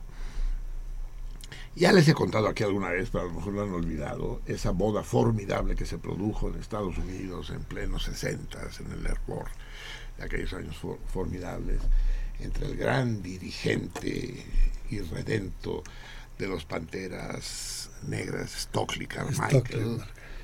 y la maravillosa cantante Miriam Makeba, ¿no? Fue, fue pues, imagínense, ¿no? Los- las dos grandes figuras, una de la lucha política eh, llevada al extremo y la otra que deslumbraba por su belleza y su canto y su compromiso. Miriam Makeba y Stockley Carmichael. Pues en México tuvimos exactamente lo mismo cuando Marcos Rascón se casó con Eugenia León. y entonces yo lo dije solemnemente en, en- en la boda, les dije, estamos asistiendo a la boda de Stockley Carmichael, y de Miriam gracias, personificados en Marcos Rascón y Eugenia León. Y era una pareja bellísima, contrastante. ¿Y, y por qué se acabó ese pedo, Karen? ¿Por qué? Ah, Bueno, pues o sea, de que son, ahora sí que son etapas y son, este, va pasando uno a, a lo- a la- a- de la parte muy feliz, ¿no? Y, y de repente dices, pues a otra cosa, ¿no? O sea, no es, eh, eh, no, e- no era... Lo dijiste tú o lo dijo ella. Ah, lo dijimos los dos. Y entonces asumimos esta idea de, de los cuentos de hadas. Y se separaron y fueron muy felices. Y antes tuvieron un hijo. Te- tenemos un hijo que se llama Eugenio, ahí anda el Eugenio, este, 18 años, Ya, ya es... Este, son calendarios vivos. Los Sí, sí, ¿no? sí, sí, sí. Y entonces ahora, ahora me, me conocen y soy el papá de Eugenio. Yo ya he empezado a dejar de tener personalidad y ahora ya, ya soy el hijo de Eugenio. Así es. Así Yo es, soy el sí. papá de Eugenio. ¿no? Así es, el, el, el, el descendiente de el papá de Marco, don Froilán, era telegrafista. Era telegrafista. ¿Qué, qué ofi- es que es maravilla. Hay una poesía ahí, hay un hay, hay una intensidad literaria en la vida de Marcos Rascón y es como él decía, si, si el gen es malo, decía hablando del nacimiento de la nueva Ciudad de México, si el gen es malo, pues ya después lo único que vas a poder hacer es, es medio corregir, medio aliviar. Es decir, si el, si, si el niño sale down, pues ya quedó down. Ya, sí, así Sí, y ayúdalo, solidarízate y haz lo que puedas con él, pero no podrás mucho. Si la Ciudad de México nace con el síndrome de Down, ya habrá poco que hacer, pues. Exacto. Todo lo que se haga será para subir. Pero es que es fácil que salga con el síndrome de Down, porque el panorama político en nuestro país, no sé si tú lo sabías, más Sí. Rascón, es deplorable, Sí, muy lamentable, no invita al optimismo.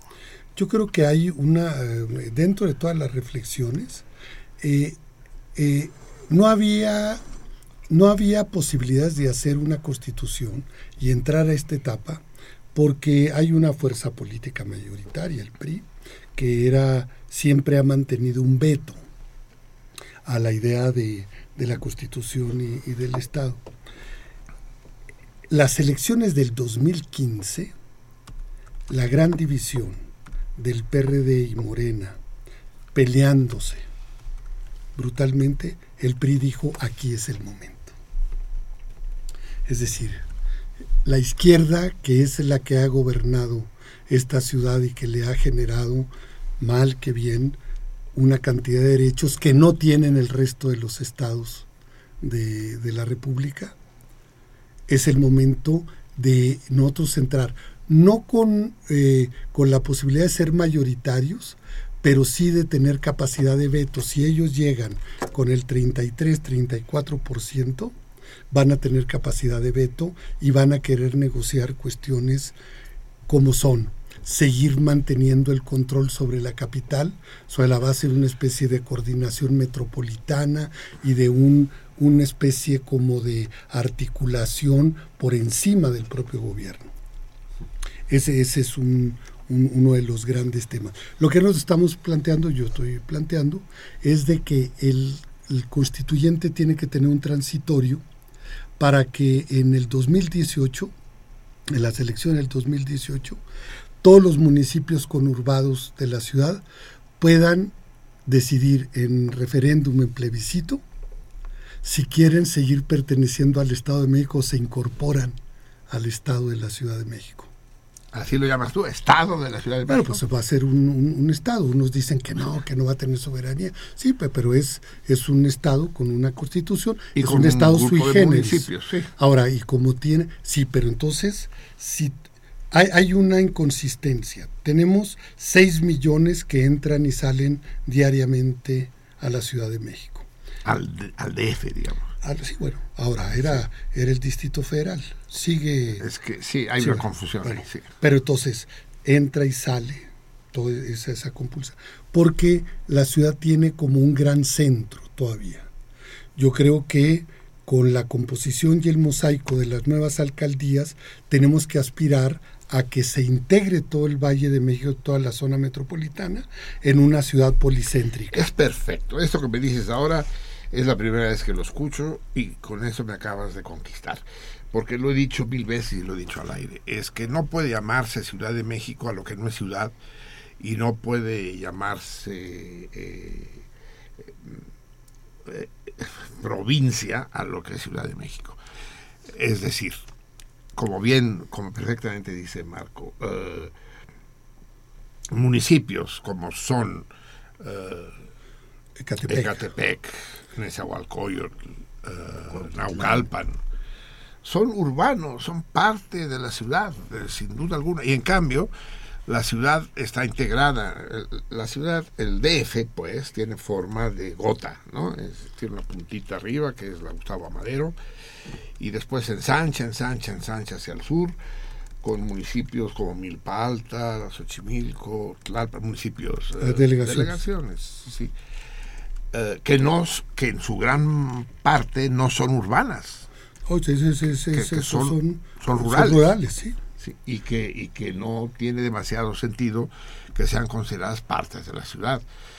Y entonces sí debería haber una reordenación administrativa, como dices tú, tal vez mediante un referéndum, que los señores de Catepec decidan si su municipio debe seguir perteneciendo al Estado de México o se incorporan a esta gran zona urbana que será la ciudad. de Porque hay que igualar el asunto de los derechos. Fíjate, hay seis, esos 6 millones que entran y salen, están censados en el Estado de México poblacionalmente, pero tienen credencial del INE, del IFE, porque aquí están los derechos. O sea, e, es decir, hay una, inconsis- eh, una inconsistencia en el censo. Exacto. Hay 6 millones que están allá y están acá. acá. Pero entonces el- el- la diferencia entre el Estado de México y, y la, y la capital, podríamos decir, es este es eh, eh, como la división entre Brownsville y Matamoros. O sea, Trump, Donald Trump estaría pensando en levantar un muro, o sea, entre e- es un muro el, el que existe. Para, para Toluca, el asunto es que los del oriente y el norte del, del Valle del Anáhuac son ciudadanos de segunda, es decir, son ciudades dormitorio. La infraestructura eh, es absolutamente diferente entre el Estado de México y lo que es... Y ellos nos tienen La dinámica es Sí, y entonces ellos nos tienen amenazados. Acaba de haber un conflicto, que es o por la basura, el transporte, el agua o el drenaje. Pero eso lo habrá, si son municipios distintos dentro de una misma ciudad, pues lo habrá siempre. Y el, el, el tránsito, la- ¿cómo se va a poner de No, acuerdo? porque tú tienes que tener una cosa muy centralizada. La gran infraestructura tiene que estar totalmente centralizada para que esté funcionando todo y para que lo puedas planear. Esos son, son municipios que no son No, municipios no, no, libres. es, es, es- o sea, tienes que tener un, un gobierno central que es el que planea y que vela porque funcione esa gran infraestructura. Esas son las arterias de la ciudad. Lo que son la parte secundaria, las calles secundarias, eso es parte de las propias alcaldías o de los pequeños municipios que tienen que Sí, existir. porque yo me pregunto, por ejemplo, si tú tienes un...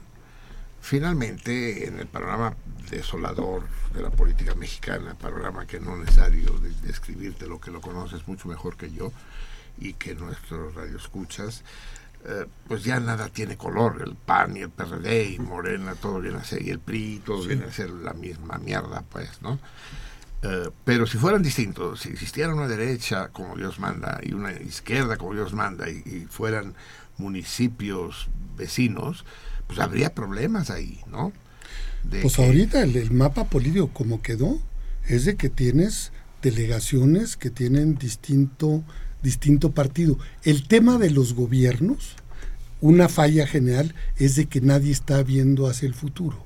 Todos ven sobre la base pues de la próxima elección o de lo Ah, que andan huevo, haciendo cabrón, es que la- diariamente ni siquiera la, ver- la vergüenza absoluta de, de- de poner las mejillas coloradas de que los 16 delegados del Distrito Federal renunciaran a sus cargos dos meses antes del registro para las campañas estatales para poder ser candidatos a la Asamblea del DF. Todos renunciaron, cabrón. ¿Dónde quedaron sus proyectos delegacionales y qué iban a hacer? Pero- Iban a- y eso se, se ha convertido casi eh, en esta evolución de una clase política que se autorreproduce y que, y que se ha encerrado, es llegan a una posición legislativa o de gobierno y ya están pensando en la siguiente. Así es, así Es es. decir, así o es. sea, no hay una visión de largo plazo. Ahora, yo, ni a corto plazo. Es decir, la, la única visión es Tener el eh, hueso. Sí, tener continuidad. o no sí. desde el punto de vista, yo soy la política, yo soy el futuro y yo soy el que les ofrece a ustedes el bienestar. Gracias, o sea, por haberme considerado, pero todo lo que ustedes son me lo deben a mí. Más o menos es el... Sí, y denme las gracias porque ahorita me llaman en otra parte. Sí, me, me están llamando y bueno, pues ya este, a- aquí les dejo un encargado. Sí, sí, es, es vergonzoso. A ver, leemos, escuchamos música, ¿qué hacemos? Pues hay todavía llamadas. no A ver, sé cómo- sí, porque... Yolanda Martínez. Te dije que no invitáramos a Marcos Sí. Rascón, que no, bueno, va, sí. Yolanda Martínez, para el señor Rascón, sobre la constitución de la Ciudad de México, ojalá en ella se implementara un decreto en el que no puedan reelegirse en el mismo puesto, por lo menos. Sobre la renta, siempre trabajé de intendente y nunca tuve problemas, porque para mí era primero la renta y luego la comida. Eso no es un pretexto. No, pero a ver, es, es- la misma Yolanda que Sí. padece de incontinencia. Sí. Bueno, o sea, tiene más preocupaciones de la vida, no le basta. Está bien. con- sí. Eduardo Fernández, hablando del tema, me parece ridículo por dos razones, porque dentro del territorio del DF más de la mitad es rural y aún así la llaman ciudad. Saludos al programa. Eh, sí, ¿Qué es lo que le parece ridículo? No sé, dice que por dos razones y nada más da una, en fin. algo, algo hay ridículo en esta historia y, y coincidimos, ¿no? Algo hay ridículo en esta historia. Daniel Guerrero, saludos a todos, en especial al invitado. Yo creí que Marco era de Chihuahua, en la sierra hay mucho rascón. Un saludo a Froilán Rascón. Recuerdo que su programa Derecho a la Ciudad comenzó en Radio Educación poco después del terremoto del 85 y no me lo perdía. Abrazo para todos. Es que nacimos en Sonora y siempre vivimos en Chihuahua. Es decir, mi mamá empollaba, podríamos decir, en Sonora, porque ahí estaba su mamá, y pero nos llevaban a todos inmediatamente íbamos eh, mi infancia fue en Ciudad Juárez hasta los 11 12 años y, y el resto fue en Chihuahua Chihuahua Sí. pero entonces éramos eh, o sea donde tenemos nuestra eh, un poquito la historia y, y nuestros nido, amigos nido, sí. etcétera es propiamente nuestros son en Chihuahua En Chihuahua, sí. César Berlanga, Marcelí, tómatelo con calma. Seguro los poemas del profesor Mansur se referían a Obama y no al presidente EPN. No, porque habló de copete, cabrón. Habló de copete, no hay duda alguna. Y Platas dice, Caquico sigue con la duda. No, pues yo también. Aquí no sabe quién es, quién es Platas. A ver, Mivi, ¿qué tenemos en Twitter? Eh, nos Vamos a entrar a las hotlines, Sí, a ok. que son las que les interesa a ustedes.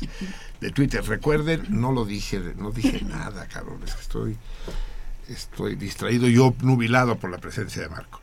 Y no dije que el teléfono al que nos deben marcar es el... No me lo, llevo 15 años, cabrón.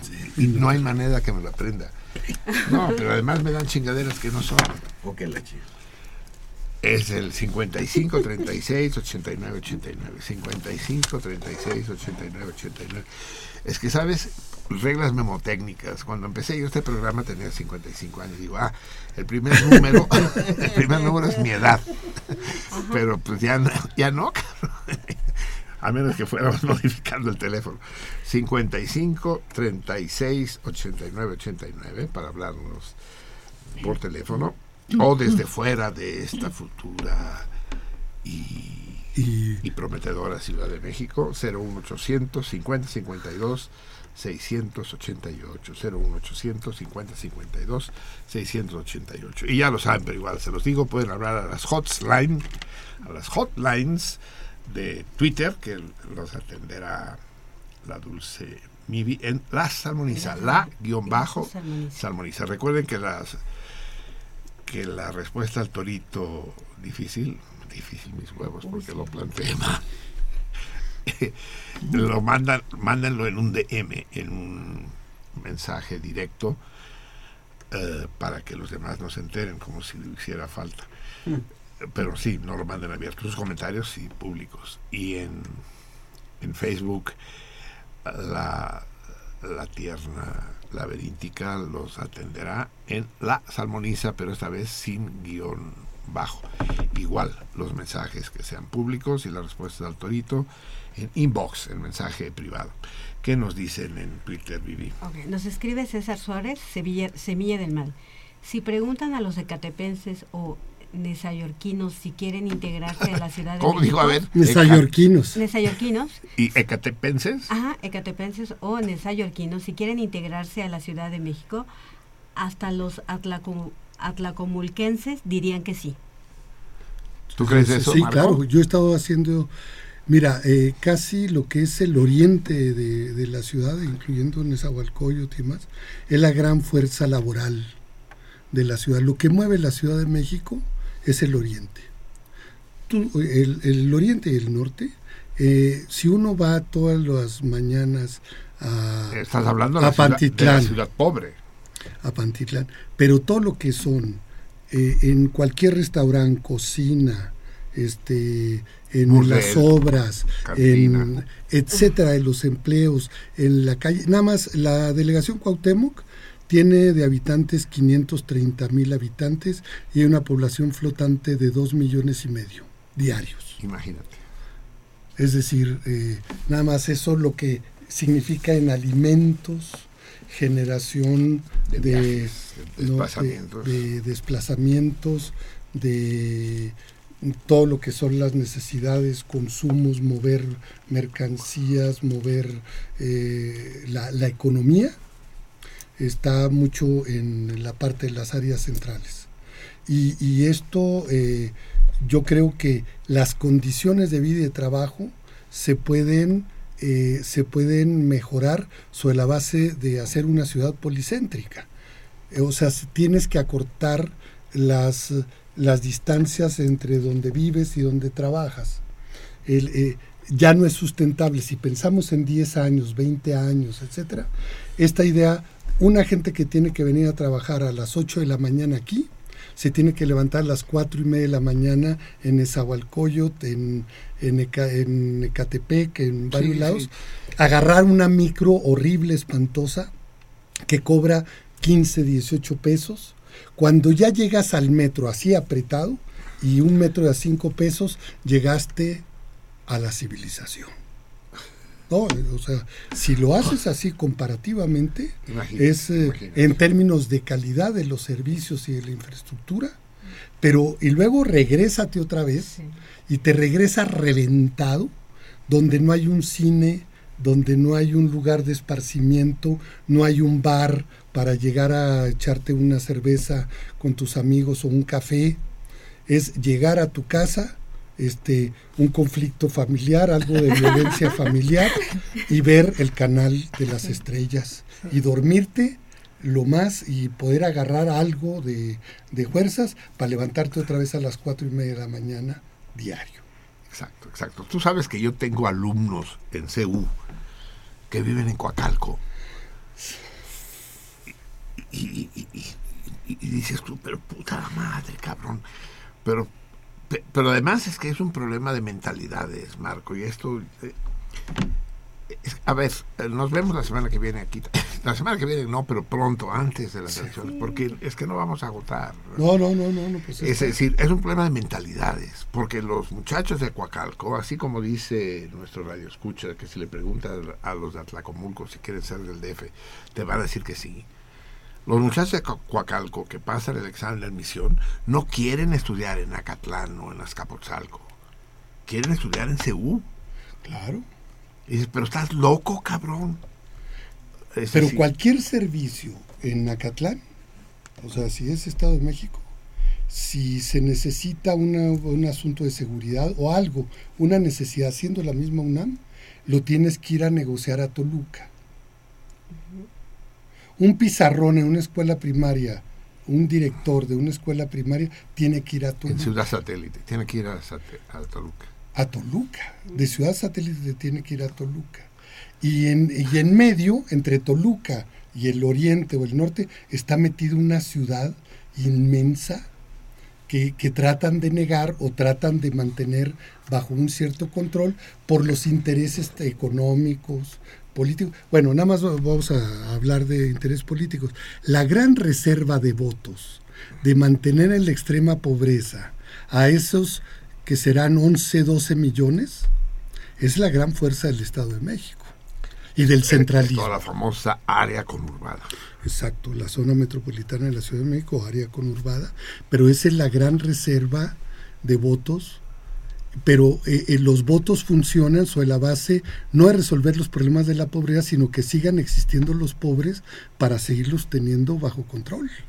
Eso es, porque es mucho más fácil arriarlos, ¿no? Pues bueno, y- y aparte siempre está en la incertidumbre, en, en la inseguridad, etcétera, del empleo, de cualquier cosa, y entonces yo soy el que te da, yo soy el que te doy seguridad, yo soy el que te doy, Soy, soy el padre, el yo padre soy el padre, ese logro que te protege. filantrópico. de- Exacto, que te protege y te castiga, así es, Exacto. sí, exacto. ¿Qué más nos dice mi vida? Eh, Francisco Castilla pregunta, ¿qué los presos políticos por los que preguntaba el señor Obama son los de Guantánamo? Ah, está, está- bien, Bien, tenías que haber bien sido- bajado el balón. Sí. Bien bajado el balón. Eh, bueno, también Dave. Tenemos que hablar, cabrón, de Obama, de Cuba, de qué pedo, cabrón. Pregunta, eh, nos David, si hay otro líder que se pone el traje de superbarrio. Superbarrio es un concepto, es una idea que surgió primero, pero lo han hecho miles. Pero al mismo tiempo es, tiene un, un gran poder, Superbarrio, que es el don, el, el poder de la ubicuidad. Y entonces puede estar en varios lugares al mismo tiempo, porque la gente se, se lo ha apropiado, se lo aún, aún hoy. Aún hoy a veces uno ve, este, ve cierto tipo de expresiones, llega, no tiene ya la contundencia este, mediática, incluso eh, lo, lo, tienen un poco eh, en términos de, de, medios, es así, tú ya, eh, tú ya no existes. ¿no? Sí, tú ya pasaste. Sí. Pero mira, es, son de las cosas que han pasado. Estuve, bueno, estuvo, perdón, perdón, pues, estuvo Super Barrio en, en, en, en Barcelona y llegaban pues eh, jóvenes de algunas partes de España a decir yo me eduqué donde mi, mi tenía un póster en mi cuarto de niño de super barrio que me habían conseguido mis papás y entonces eh, pues eh, iba y llegaba a eh, iban a tocar o sea ese ese fenómeno en el cual habían creído en, en el cual habían creído en, en, la propia infancia. Y entonces era lo que aquí ya estaba por relativamente muerto, en, en Barcelona eh, estaba por todos lados y iba y lo invitaban y aparecía, etcétera. Pero esto hace eh, dos años. Sí, porque a, a, había y hay todavía una vitalidad que en México se ha perdido y ese es otro de los problemas del el desguance de la de las de la tensión social, tensión social y la, y la falta de sentido del humor. ¿Cómo? Y la falta de sentido sí. del humor de la izquierda. Total. Que ahora ya se ha victimizado, entonces es así de que nos matan y nos persiguen. Y bueno, sí, eh, digo, el, eh, los, los enemigos son de adeveritas, ¿no? Eh, pero, pero el asunto es ese estado de ánimo un tan, ya no se canta antes estábamos llenos de himnos, sí. estábamos llenos, cantábamos en las manifestaciones, no pero sabíamos. No solo himnos, pero todas, ¿eh? y hacíamos parodias de la de las rancheras y de así etcétera. Es, Ahora no se canta. Así es, es decir, es todo es enojados y todo es eh, tal y bueno así no se convence prácticamente a nadie. No, son una manifestación así puros enojados. Y dice yo espérame este cómo se llama sí estoy enojado pero, pero sí sí me gusta salir a bailar y bailar de cachetito así, así es. Eh, eh, alguna vez leí recientemente ¿no? que, que, Cuba fue la única revolución risueña, la única revolución socialista risueña, que, que se supo a sí misma divertida y autocrítica. Y la cantidad de chistes que se hicieron de los cubanos, y uno tras otro, ¿no? Aquel que dice, dice papá, dime pequeño, Dice mi papá, ¿quién fue José Martí? Dice, José Martí fue un hombre que luchó por quitarnos la cadena. Eh, ah, ¿y quién fue Antonio Maceo? Antonio Maceo fue un hombre que luchó por quitarnos las cadenas, hijo mío. Ah, ¿y quién es Fidel Castro? Es un hombre que que nos ha quitado las cadenas, los relojes, los anillos. Pero ese es el chiste cubano. A pesar de, déjenme contar, es un buen chiste cubano, espérate. A, aunque, bueno, lo, trataré de acortarlo lo más posible. Es que la visita de Obama, solo dime una cosa, Marco Rascón. ¿Tú ves de manera optimista o pesimista la visita del presidente de Estados Unidos? Muy a Cuba? optimista. Yo siempre pensé y escribí hace varios años que mucho desde la visita de Carter a Cuba, yo un tanto empecé a atisbar, podríamos decir, que el cálculo de Fidel era el restablecimiento de las relaciones con Estados Unidos, él en vida. ¿Por qué? Porque yo creo que si la revolución en sus principios no era derrotada, o sea, todo lo que habían ellos construido y por lo que habían resistido y habían, o sea, se habían marginado, etcétera, o, por lo menos todas las dificultades que habían vivido, si no eran doblegados un poco como fue la revolución sandinista, yo creo que este, están en posibilidades de, eh, de ser un referente político, ideológico, latinoamericano, sumamente importante eh, para, para todos los países de América Latina.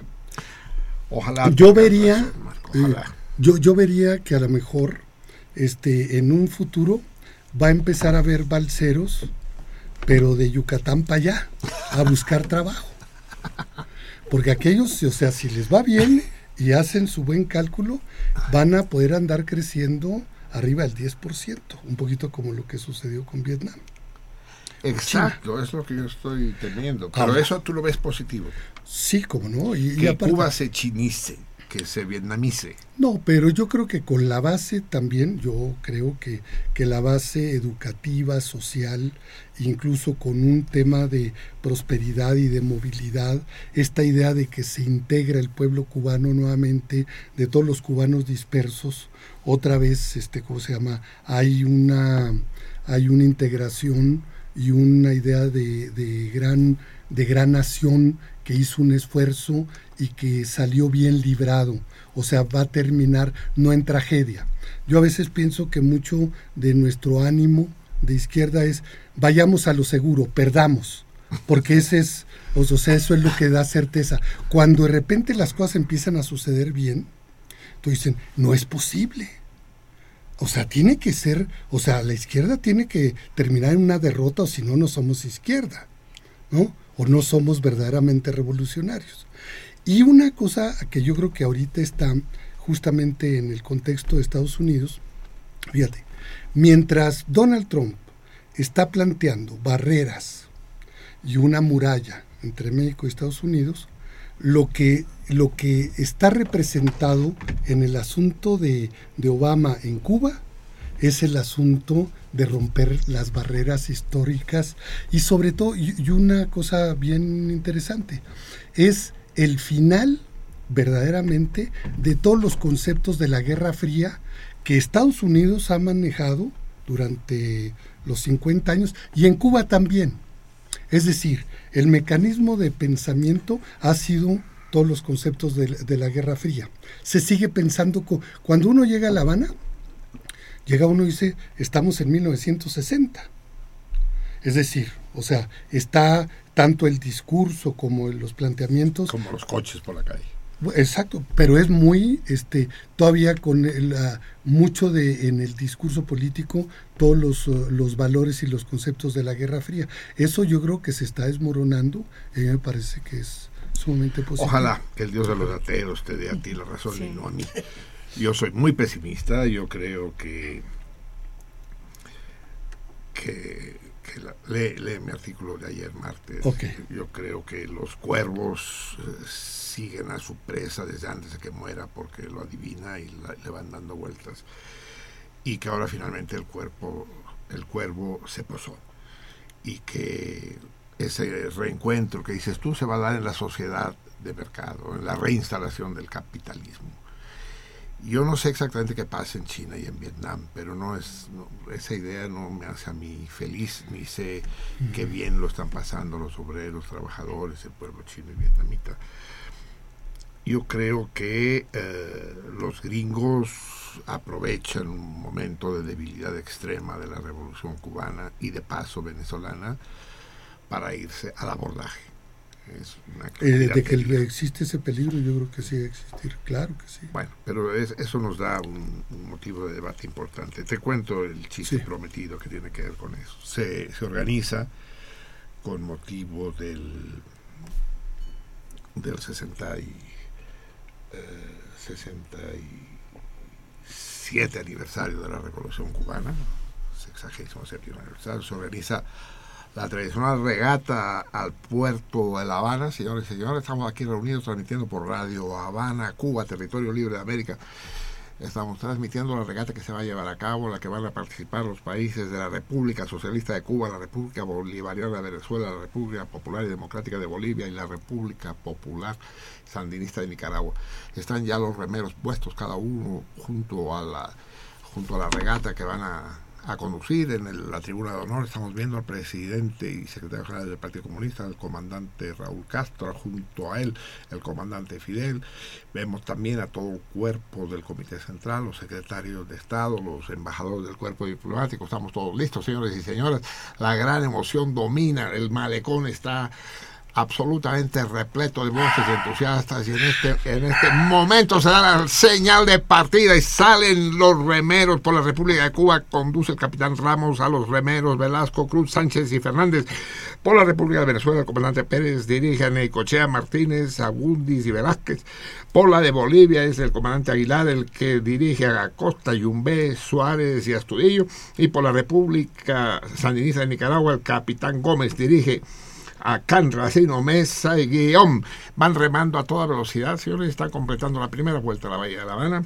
En primer lugar va la regata de Bolivia, comandada por el comandante Aguilar, Castro, Yumbe, Suárez y Astudillo. En segundo lugar la de Nicaragua con el comandante Gómez, Can, Rocino, Mesa y Guillón. En tercer lugar la República Venezuela Bolivariana con Pérez, Nicochea Martínez, Agún. Y en último lugar, pero un honrosísimo último lugar, nuestros nuestros remeros, comandados por el capitán Ramos, Velasco, Cruz, Sánchez y Fernández, si viéramos el entusiasmo de estos muchachos que apenas hace medio siglo tenían que comer las obras que los ricos dejaban, que los imperialistas les permitían, las cáscaras de aquello que que dejaban y que ahora gracias a la República, al socialismo, al materialismo histórico, han crecido. Es una generación nueva, una generación que promete y están en último lugar, pero es un último lugar en contra de hermanos, un último lugar solidario, un último lugar que los honra porque son los anfitriones de, esta competencia entre hermanos. Han llegado ya a la tercera vuelta de la, de la regata al puerto de La Habana. Sigue en primer lugar la la regata de la República de Venezuela con Pérez, Nicochea Martínez, Agundis y Velázquez. Enseguida viene la de Nicaragua con Gómez, Can, Rocino, Omega y Guillón. En tercer lugar la de Bolivia, Aguilar, Costa, Yumbé, Suárez y Astudillo. Y en último lugar, pero acercándose fuertemente a la de Bolivia, la heroica regata del comandante Ramos, Velasco, Cruz, Sánchez y Fernández. Esto es, esto es el producto de la educación, esto es el producto de la formación de los nuevos ciudadanos como habían predicho Marx y, Engels en, su manifiesto del, Partido Comunista. Estamos gestando una nueva generación, estamos gestando una, nueva especie humana digna de los retos que se le ofrecen encima. Van siete vueltas y media a la bahía en primer lugar. espérense, señores, en este momento la regata comandada por la por el comandante Ramos Velasco Cruz Sánchez y Fernández de Cuba está rebasando al de la República Sandinista de Nicaragua comandada por el comandante Gómez, Can Rocino, Omega y Guillón. La están rebasando los muchachos de Cuba, estos muchachos miserables, estos que vivían en un bohío hasta hace poco, cuyos padres lucharon en Sierra Maestra, están en, este momento en tercer lugar, señores y señores, es formidable. Sigue comandando la República de Venezuela con el comandante Pérez, Nicochea, Martínez, Agundis y Velázquez. En segundo lugar, Bolivia, Aguilar, Costa, Yumbé, Suárez y Astudillo. En tercer lugar, la gloriosa República Socialista de Cuba. En estos remos de estos muchachos que se están acercando, se están acercando al segundo lugar, están a punto de rebasar a la República Bolivariana de Venezuela, señores y señores, es formidable. están en este momento la están rebasando el comandante Ramos, está afónico dando las órdenes a Velasco Cruz, Sánchez y Fernández. Están emparejados con la República Bolivariana, el comandante Aguilar ya no sabe qué hacer. Los Remeros Castro, y Yumbe, Suárez y Astudillo están desfallecidos, señores, señores, y es que los quienes están remando por la República Socialista de Cuba son precisamente el Che Guevara en persona, es José Martí, exactamente es él, es, está, eh, eh, eh, está Camilo Cienfuegos, están todos ellos remando, los llevan en el corazón y los llevan en la mente, y saben que lo, aunque no ganen, la suya será una victoria en contra del imperialismo, en contra de la soberbia, en contra de la explotación, en contra de la indignidad. Porque esta gran humanidad ha dicho basta, amigos radio escuchas, y ha echado a andar, ha echado a rebar, debo decir, en esta ocasión especial, y se está acercando, señores y señoras, es increíble, cuando falta una vuelta a la Bahía de La Habana, la regata de la República Socialista de Cuba, la inconcebible regata de la República Socialista de Cuba, comandada por el comandante Ramos, con Velasco Cruz Sánchez y Fernández, está rebasando a la República de Bolivia, comandada por el comandante Aguilar. Castro, Yumbe, Suárez y Astudillo. En tercer lugar, la de Nicaragua con Gómez, Can, Rosino, Mesa y Guillón. Y en último lugar, ya desfallecidos, ya dándose por vencidos, la República Bolivariana de Venezuela, nuestros hermanos venezolanos, nuestros hermanos de Carabobo, Pérez, Necochea, Martínez, Agundis y Velázquez. Señor, esto es una locura. En estos momentos la República de Cuba está, está rebasando, está alcanzando el primer lugar. El público está de pie en un alarido descomunal. El comandante Fidel Castro se ha comido el puro. Está todo el mundo descamisado, gritando, abrazándose, llorando. Esto es increíble, señores. Están a 100 metros de la meta. Y es la regata de la República de Cuba, comandada por el comandante Márquez Velasco Cruz Sánchez y Fernández, la que está llegando en primer lugar, están llegando en primer lugar, llegan en primer lugar, llegaron en primer lugar. Señores y señoras, compañeros nuestros, es inconcebible, es un triunfo histórico, es una demostración más de la superioridad del materialismo histórico, del materialismo dialéctico. Es el socialismo científico ha llevado a estos muchachos nuestros a la victoria contra viento y marea.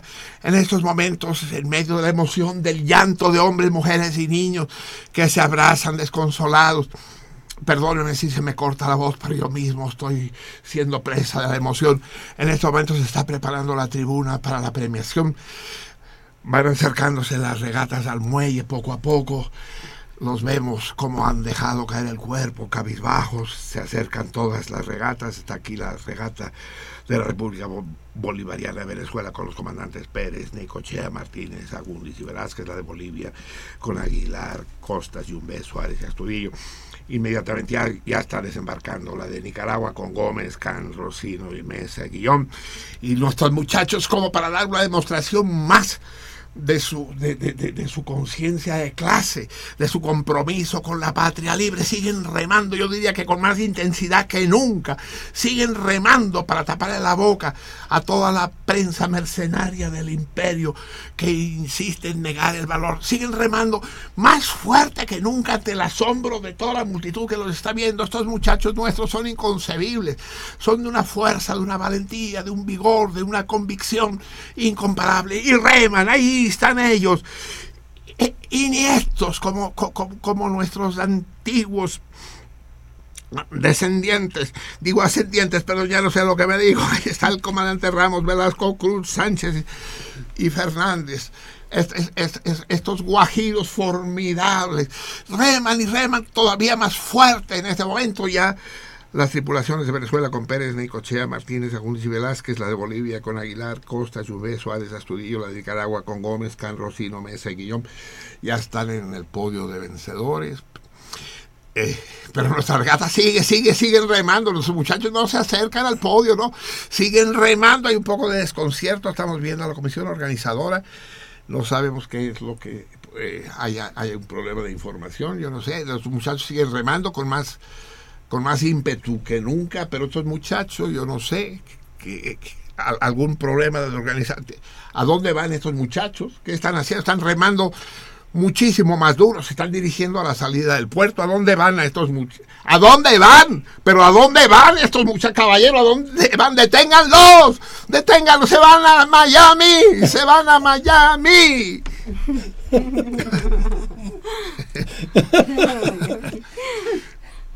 lo, lo, conté porque lo había prometido y es que me temo, Marco, que si no lo cuento ahorita ya no voy a poder contarlo, porque mi visión es más o menos pesimista.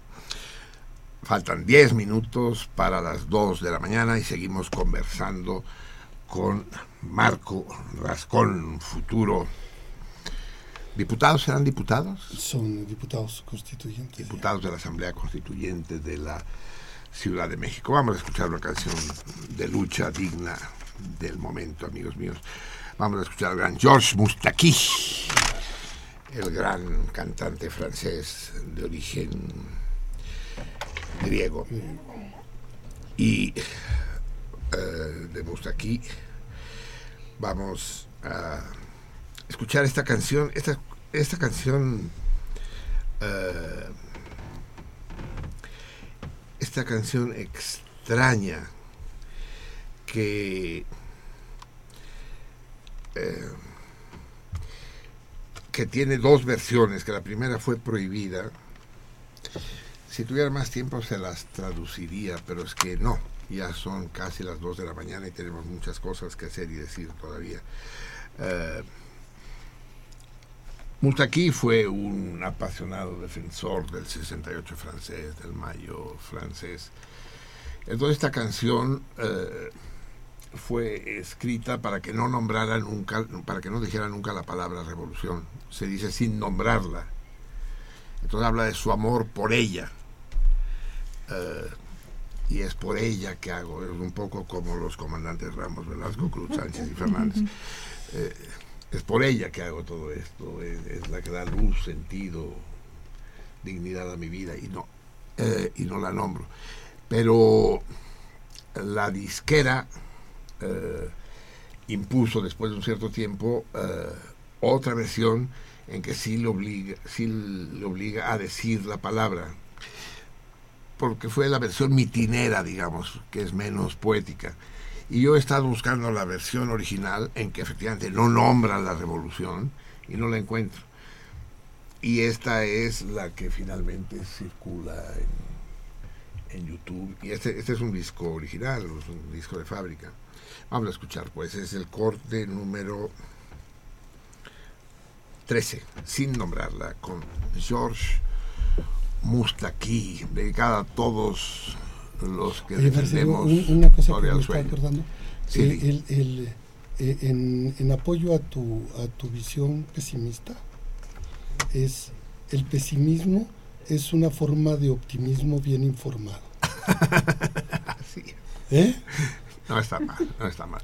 Porque es, eh, el asunto de cómo se es toca. Muy agudo, sí. cómo se toca a fondo.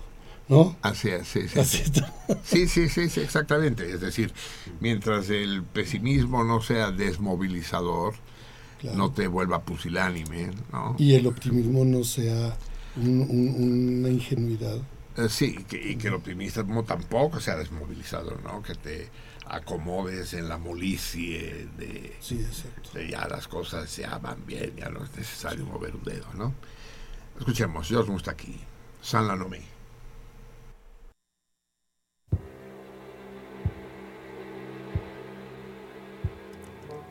Je voudrais sans la nommer vous parler d'elle, comme d'une bien-aimée, d'une infidèle. Une fille bien vivante qui se réveille. À des lendemains qui chantent sous le soleil. C'est elle que l'on matraque, que l'on poursuit, que l'on traque. C'est elle qui se soulève, qui souffrait, se met en grève. C'est elle qu'on emprisonne, qu'on trahit, qu'on abandonne, qui nous donne envie de vivre, donne envie de la suivre jusqu'au bout, jusqu'au bout. Je voudrais sans la nommer lui rendre hommage. Jolie fleur du mois de mai ou fruit sauvage.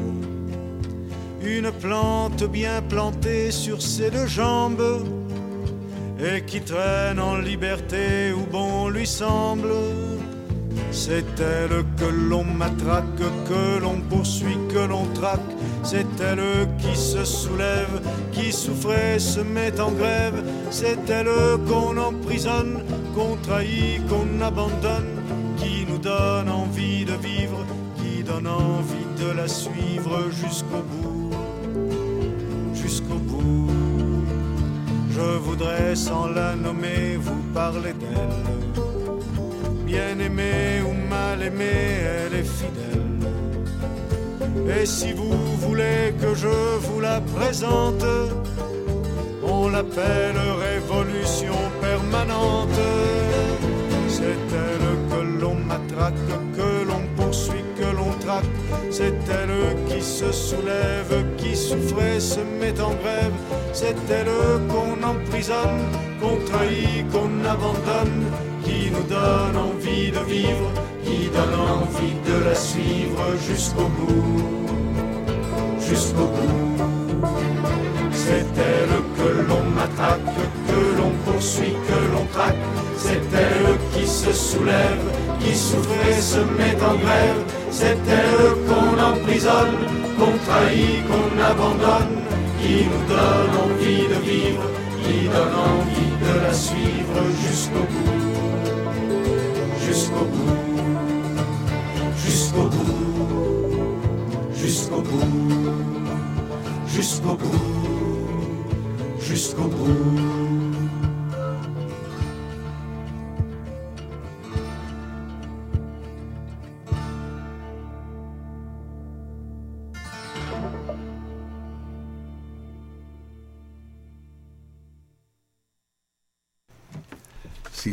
Que je vous la présente, elle s'appelle Revolución Permanente. Es un concepto a discutir, un concepto atribuido a Trotsky, pero complejo, la revolución permanente. Y que tiene que ver con la cuestión cubana, sin duda, Marco, ¿no? Es decir, eh, no sé, en fin. eh, veremos qué es lo que sucede. Pero en todo, en, en toda la discusión, en todo el, no sé si leíste las cartas de Silvio Rodríguez y sus Sí. el grito ese de Silvio Rodríguez cuando se reinician las relaciones diplomáticas, en que dice Cuba sí, Yanquis también. Dices, ay cabrón, pero aguas pues, estos Yanquis, este pinche presidente. No, no sé si viste el video de la conferencia de prensa conjunta de, Fidel, de, Fidel, de Raúl y, Obama, y la actitud prepotente, burlona, ¿la viste? De que se lo queda viendo como este viejito, riéndose de él, guiñándole el ojo al público. No mames, cabrón, no mames. Y mira que yo fui de los que me alegré cuando Obama ganó las elecciones, ¿eh? pero ha llegado un punto. Ahora, eh, el, el- el tema es de que esto es, es una pequeña coyuntura porque Obama ya se va. Sí, sí, claro. O sea, o sea, es un eh, es eh, la, la potencialidad de lo que es las decisiones estratégicas de este momento también, porque el, el- cómo se pueden modificar un poco las condiciones que sean favorables a la, a la propia revolución cubana. Ay, Allá, allá Cuba. o sea, Ese- pero ese la es revolución cubana quiere decir socialismo, Marco, y eso lo estamos olvidando. Es el No, socialismo, es la propiedad social eh, del- de, de los instrumentos de producción. pues, Ahora de sí, ahora eso también requiere, yo creo que los mismos cubanos lo están planteando, sí requiere también una, un- un- una cierta renovación dentro de los propios conceptos. Es decir, El revisionismo, ¿no? Yo no, soy no, no, no, pero primero- más que el revisionismo es de que sí tienes eh, como hay eh, autocríticamente, yo creo que ellos han encabezado también la propia autocrítica en el sentido de que hay estancamiento en cierto tipo de, de, de estados de ánimo y más. Yo, por ejemplo, un peligro que veo grande es que frente a un ritmo que, que de, de cambios, etcétera, ¿no? un tanto dirigidos dentro de los conceptos mismos del socialismo cubano, les quieran y les están presionando a hacerles una especie de Tiananmen. Es decir, reventarlos, o sea, que se le reviente el mismo proceso. Le pasó a Gorbacho, ¿no? Se le reventó. Ah, que hubiera un golpe de Estado. No, no, bueno, una a lo que Una estamos sublevación popular en contra del etcétera, régimen. en contra del régimen para poderle reventar el asunto. Eh, es esto y, Sí, y llega- con el tema, a temer eso. Yo creo que eso está en es un peligro que está en ciernes permanentemente. Sí, eso me da una nueva óptica y, y que complica efectivamente la visión. Uf, cuántas cosas por hablar, Dios mío. A ver, vamos, tenemos, esta vez tenemos mucha correspondencia, no la vamos a poder leer toda. Algunas de las cartas son muy largas, como las de como las de Toño Vizcaya, que nos escribe desde Chile, el alipuso chileno. pero como tu carta es larga, vamos a, aparcarla, querido Alipuso, la leeremos la semana que viene. Después tenemos otra carta de eh, Janet. Ah, pues hijos de la chingada pues, vienen en tándem. Janet y Antonio, los dos queridísimos mapustecos. Eh, eh, vamos a leer una de ellas.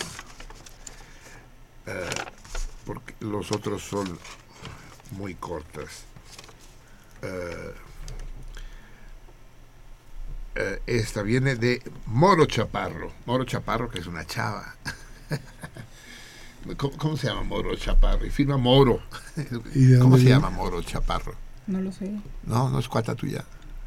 Ah, sí, es una, padre, padre Chava nos envía una tarjeta postal que es. Pues son unas imágenes de indígenas vendiendo mercancías que no son indígenas. Ni son mercancías. son mercancías. ¿Pero de dónde? ¿De dónde viene?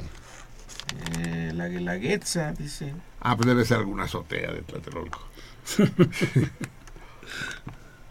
Lee.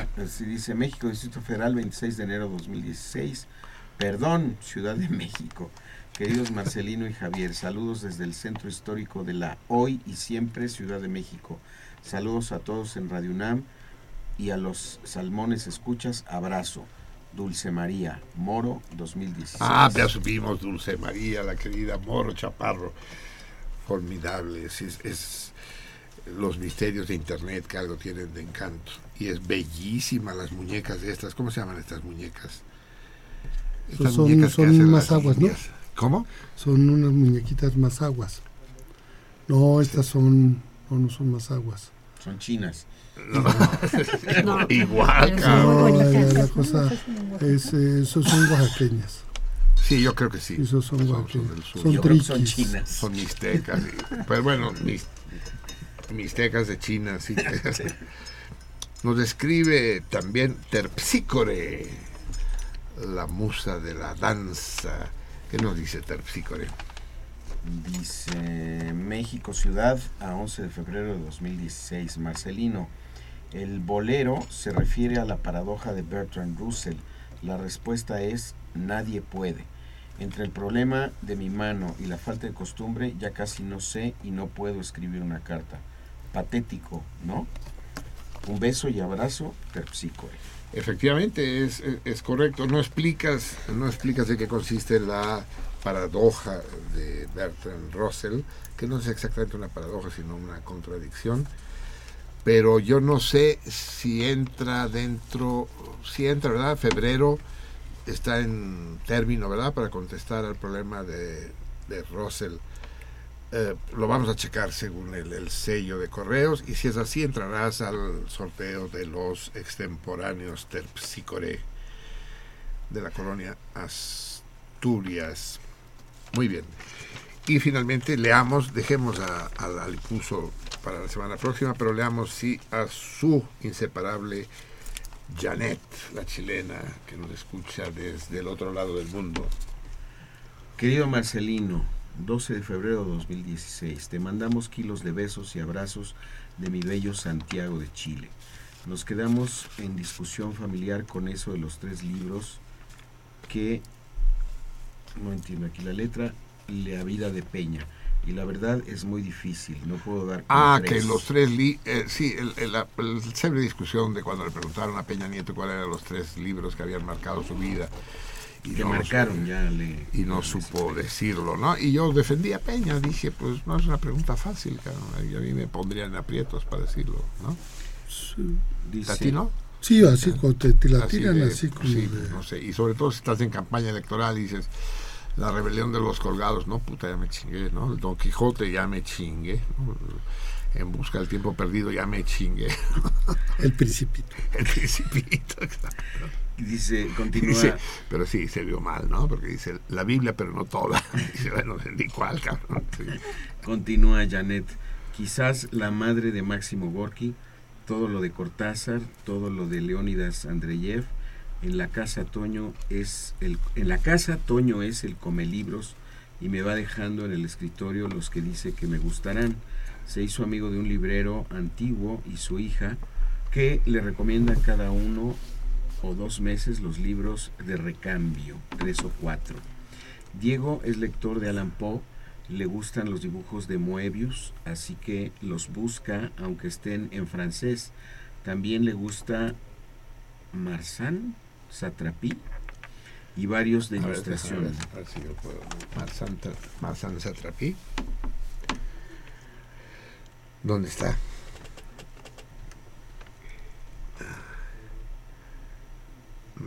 Satrapi. Pues ahora sí no chingaste a todos los, Janet. Ma- Margan, Marfan Satrapi. Sí, no sé. Averiguaremos y te lo comentaremos. Y vamos de ilustración, que es lo que él hace por pasión. Gaby siempre Gaby es su pequeña. juega con los vilos, libros de su papá. Procuramos que siempre tenga libros a mano.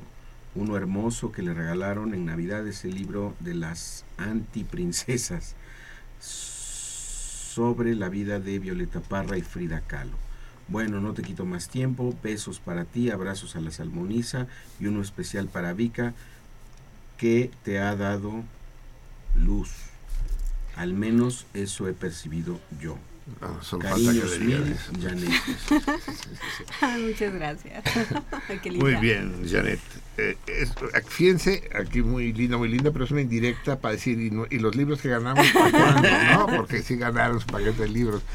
Espero que ya hayan partido, pero el 3 ya se fue y no nos lo puede decir. Eh, vamos a agarrar carrerilla antes de que terminemos la conversación con Marco. Vamos a hacer la lectura, que yo sé que todos ustedes están esperando con ansias. Pero hoy va a ser una lectura del todo especial y distinta. Eh, resulta que hay un personaje insólito, dejémoslo así, en la página que tenemos de Facebook.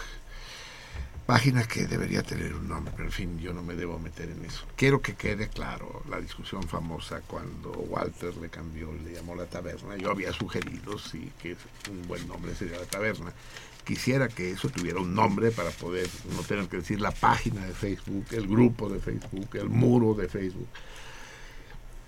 Y, insisto, pero le quiero dejar clarísimo, no, no es ni mi prerrogativa ni mi intención tener injerencia ahí, es cuestión de los administradores de la página y ellos que lo hagan como quieran. En todo caso, entre nosotros, en el equipo, sí nos referimos a esa página como la taberna, pues, para decir, apareció la taberna tal cosa, pero sí, en lugar de la taberna, que decir la cantina o la cueva, pues díganlo. Pero, pero sí, pongámosle un nombre a esa cosa. En fin, como quieran, no, no me meto. No estoy, no sería leal de mi parte porque tengo una posición favorable, así que me callo. Pero hay en la página sí un personaje singular, les decía, que usa como nombre, no sé si real o ficticio, Enrique Bolaño, que no, no parece salmón y que acostumbra a pasar desapercibido a pesar de que manda unas sábanas interminables de reflexiones suyas acerca de los carriles de bicicletas o de, de, de la de- desaparición de la ballena azul, de cualquier cosa. Y que se considera poeta. Eh, yo creo que está fuera de lugar, pero en fin, si los administradores consideran que ahí debe estar, pues que siga ahí. No tengo que meterme. Sí me gustaría que la página, ese espacio que tenemos en Facebook, tuviera una cierta personalidad, pues, que tampoco... Enrique Bolaños le escribe, as- manda sus, sus textos a cientos de personas y utiliza la tribuna en sentido contrario para decir sus rollos, pero repito, no creo que creo que ensucia la página un poco. En fin, esto habiendo sido dicho, eh, y, y- y no con ánimo de burlarme, sino con el ánimo de burlarme, le voy a pedir a, le voy a, pedir a Javier que lea uno de los poemas de eh, Enrique Bolaños. Eh, porque sí, es maravilloso. Eh, la gran la gran escritora gringa, ¿cómo se llama? Que acaba de morir, pensadora, socióloga. la Sonta. No. eh, esa sí, Susan Sontag. Susan Sontag creó el concepto de Kant. Una- de Camp, perdón, Camp, Camp. Kant es otro peso. Camp. Una cosa es camp cuando de tan mala resulta buena. Es decir, Bueno, más esos allá son, del los, kitsch. esos son los poemas de Margarito Ledesma. ¿Quién es Margarita? Han escuchado los poemas de... No, e- esta es una sesión para venir a escuchar, para venir a leer poemas de Margarito Órale, no se hable más, quedas comprometido. Ese, Sí, ¿Tú eh, sí lo conoces? ¿Y dónde los publica? ¿Dónde los No, lee? ese, eh, yo tengo una edición 1942, 1900. Es un, un poeta de un pueblito chupecuaro eh, en Guanajuato. Nunca salió del pueblo. Pero entonces él eh, eh, habla, por ejemplo, eh, nos platica la leyenda de Romero y Julieta. Pero al final de cada uno de los poemas, como la gente es ignorante, él explica. Entonces, por ejemplo, la, la Venus del Milo. La pero entonces dice, eh, ¿quién era Milo? Milo era seguro, eh, de seguro se llamaba Emilio. Pero entonces como le decían, pero entonces como es, pero yo no quiero ser un igualado, ¿no? Pero entonces quise decirle Milo para poder, este, ¿cómo se llama? Para facilitar la lectura de todos ustedes. o sea. Entonces lo que se conoce ¿Cómo, es como que, ¿Cómo es que yo no había oído hablar de este personaje? cabrón? se conoce como el poeta del humor involuntario, que es, y él escribía sus poemas, nunca sale, sale creo que nada más un pueblito de 30 kilómetros a, un, a una reunión con el notario o, con el juzgado para hacer un trámite, nunca sale. Y entonces él escribía sus poemas y se la pasaba en debate con el boticario, o sea que hombre de ciencia, ¿no? Con la, con, con- con la élite culta del pueblo. sí. de- del pueblo, pero entonces él es el poeta, ¿no? Él, él es el poeta y el hombre de las artes. Iba haciendo sus, sus poesías y se las daba a un, a un empleado auxiliar del juzgado civil de Chupecuaro y entonces las fue acumulando pero no hallaba qué hacer porque pero él se las daba porque estaba en la idea que le hiciera un libro ¿no? Ajá. Y una vez, ya como en, los años, eh, los años eh, 40, ¿no? Eh, ¿no? Eh, en los años 40, este, eh, el, uno, un licenciado, ve una caja, ve, eh, va a tirar todos los, los papeles que están ahí, pero se pone a leer y te doblas de la risa. Pero aparte del, del poema, ¿no?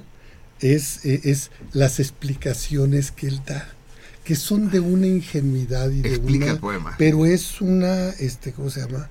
Es, por ejemplo, Science eh, Cryptic, quién sabe qué, así como en latín. Dice, esta frase no sé de dónde viene, me la recomendó el boticario, ¿no? Pero no sé, pero yo la puse porque, bueno, no me gusta ser desconsiderado frente a algún tipo de, de cuestión. Y es un poema de amor a una, a una chava que lo manda más o menos a freír espárragos, ¿no? Pues bueno, entonces... Margarito Ledesma. Ma- Pero eso voy es... tras él, voy tras él, sí, sí. O, o- o cuando vengas tú, tráetelo. Pues Enrique Bolaños es un alter ego, es Margarito Ledesma resucitado. Yo no creo que sea Salmón ni que escuche el programa, y por lo tanto puedo, puedo reír a sus costas sin recargos de conciencia. Pero si escucha el programa mejor, le hará bien. Le hará bien escuchar algo que difícilmente se le puede decir cara a cara y decir que es eh, humor involuntario llevado a extremos hilarantes. Y que le- va- vamos a acompañarlo, busqué unos valses cursis Pero es así De- como, sí, sí. del, del siglo XIX, ¿no? Valses catalanes, pero cursis, pues desde el principio. ¿Va a ser música de fondo? Además, sí, pues, sí, lo vamos a fondear porque es todo un poema y tiene, tiene su introducción. Y quiero que lo, que lo, que lo escuchen con cuidado. Eh, lo pueden encontrar, ha, publicado muchas veces en sentido contrario. Les digo, pero no por Salmón, sino porque estamos en una lista como de 100 destinatarios de sus pensamientos filosóficos y su obra literaria, que termina siempre todos los derechos reservados. Enrique Bolaños. Ah, bueno, Margarito Ledesma firma su atento y, su inútil servidor. Pero es muy docto. Eso es su seguro e inútil. Fíjate que Margarito Ledesma tiene una ternura, un elemento tierno ahí que no está en Enrique Bolaños, ¿no? Porque él es más bien soberbio y pretencioso. Sí, sí, sí. Ojalá no le esté escuchando y intente, pues, busque el macramé o, o, armar barquitos, maquetas, ¿no? O cualquier otra cosa. Es como la mujer aquella que le llevó a Bernard Shaw un texto y dice, eh, Ser Shaw, dice, no haría el favor de leer mi libro. Y dice, ¿qué le parece? Tengo, tengo futuro. Y, y dice, ¿cómo no? Señora, madame, en un mes más venga y le diré, y regresa al mes y dice, ¿qué le pareció mi libro? Dice, señora, ¿no ha intentado usted dedicarse a la repostería, por ejemplo? O a las damas de la caridad. Dice, a ver, dice, ah, es usted un farsante, señor. Yo tomé la precaución de pegar la página 8 con la página 9 para estar, para ver si usted lo leía. Y siguen pegadas, usted no lo leyó. Dice, señora mía, yo necesito comerme un huevo, comerme todo un huevo para saber que está podrido. Ah, vamos a leer la introducción que hace. Bueno, que, que de alguna manera debió haber tenido una cierta. Sí la tuvo, pero que no, no, no la pudo llevar a fondo Trotsky cuando le lleva el texto Ramón Mercader. ¿No? Exacto, que, le lleva, que le lleva el texto para colarse Sí, sí, sí, mientras lo está leyendo desde que le da así el es, Pero Ramón Mercader no era ridículo ni mucho menos, ¿eh? era un hombre muy culto, muy...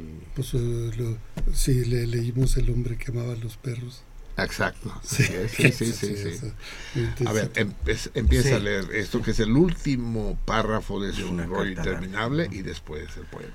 Me despido dejándoles un poema que me gusta mucho y que tiene que ver con algo muy de moda la gente que se pone a hacer cosas que no sabe.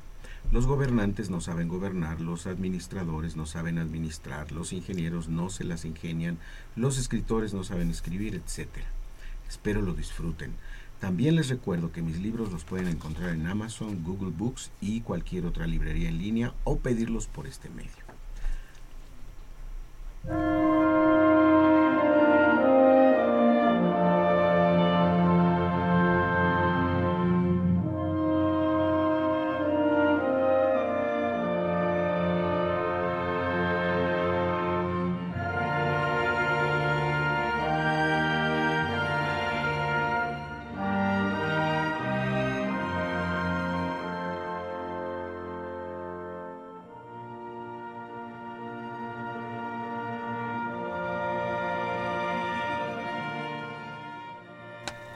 Clases de escritura. Yo quiero que me des todo tu amor a mí, porque yo te daré todo mi amor a ti. Y es que es tan grande el verdadero amor que me ilusiona sentir entre tus brazos tu calor. Decía la estrofa de apertura del poema que la chica le mostraba con gran pena al poeta famoso por su mano capaz de rimar un sucio mandadientes con una flor de azar. El poeta no quiso seguir leyendo la hoja y se lo devolvió a la bella joven pelirroja. Ella preguntó sobre el problema en los versos y el poeta contestó que no sonaban tersos. Preguntó sobre el tema del que quería hablar, porque no siempre amor es sinónimo de amar. Y repetir una palabra como amor tantas veces parece falta de carnada más que exceso de peces. Le dijo que solo piden amor los que carecen de la semilla y la simiente donde reverdecen los frutos de la caricia en la piel sembrada que distingue entre amar y saberse amada. Le dijo que no hablara de la urgencia que tenía de esconder el miedo que la acompaña cada día, al ver en la soledad a su habitual compañera, la que le pinta la felicidad como una quimera. Y ella, le contó del chico al que le escribió, la carta que él doblara y que le devolvió, sobre la ilusión que le causa que le robe un beso, en respuesta a darle un poema de amor impreso.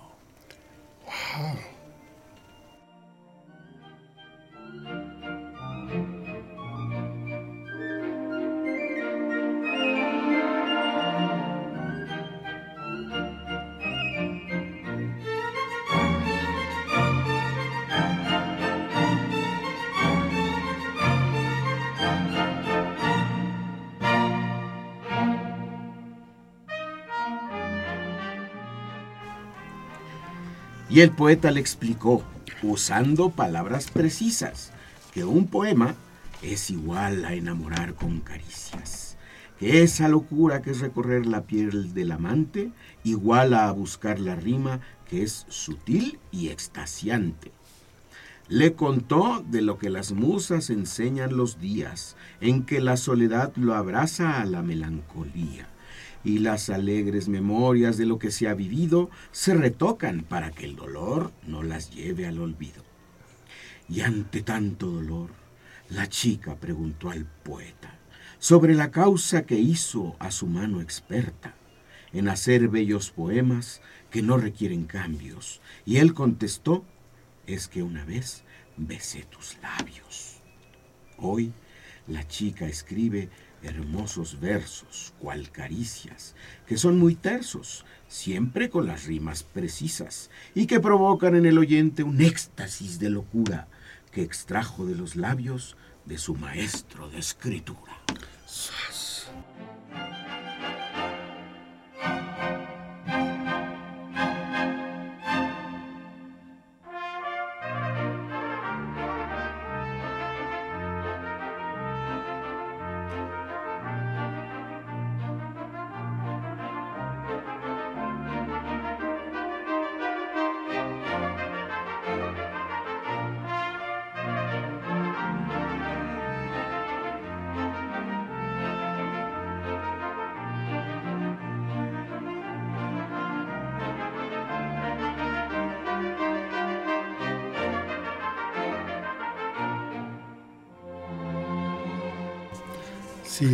Licenciado Leovino Zavala es... Muy bien, a ver, eh, tenemos que correr, amigos míos, nos acercamos a gran velocidad al final del programa. Hay dos cosas que les tengo que decir, que reservé al final y que repetiré la próxima vez. Dos noticias importantes. Por un lado, el viernes 8 de abril se inicia el Cine Club de los Salmones, que funcionará todos los viernes a las 8 de la noche en el Orfeo Catalá. Tenemos programadas las cinco primeras funciones, son películas todas ellas extraordinarias, raras, poco vistas y que es exclusivamente para amantes del cine, no necesariamente para conocedores del cine. Los que no lo sean se convertirán en conocedores ahí y los conocedores lo gozarán eh, muy intensamente la programación, después, una vez ya encargado el Cine Club, haremos ciclos. Eh, el ciclo de los primeros viernes, de los segundos viernes, alternados. Pero ahorita no hay ciclos. Son películas sueltas. La primera, del 8 de abril, es If, basada en el poema terrible de Rudyard Kipling. ¿Conoces la película? Sí, sí, Terrible, ¿no? Lindsay Anderson. El 15 de abril, La Fórmula Secreta, de Rubén Gámez, la que yo considero la más interesante película mexicana. El 22 de abril, una película ligera eh, y muy inteligente, la mejor de Woody Allen, Hannah y sus hermanas. Eh, el 29 de abril no habrá función porque es el día en que tenemos la cena de los salmones, amigos míos. Y aquí, en este momento solemne, estoy convocando. La cena de los salmones tendrá lugar el 29 de abril, después de una pausa de cinco años tendrá lugar el viernes 29 de abril en el restaurante Rafaelos.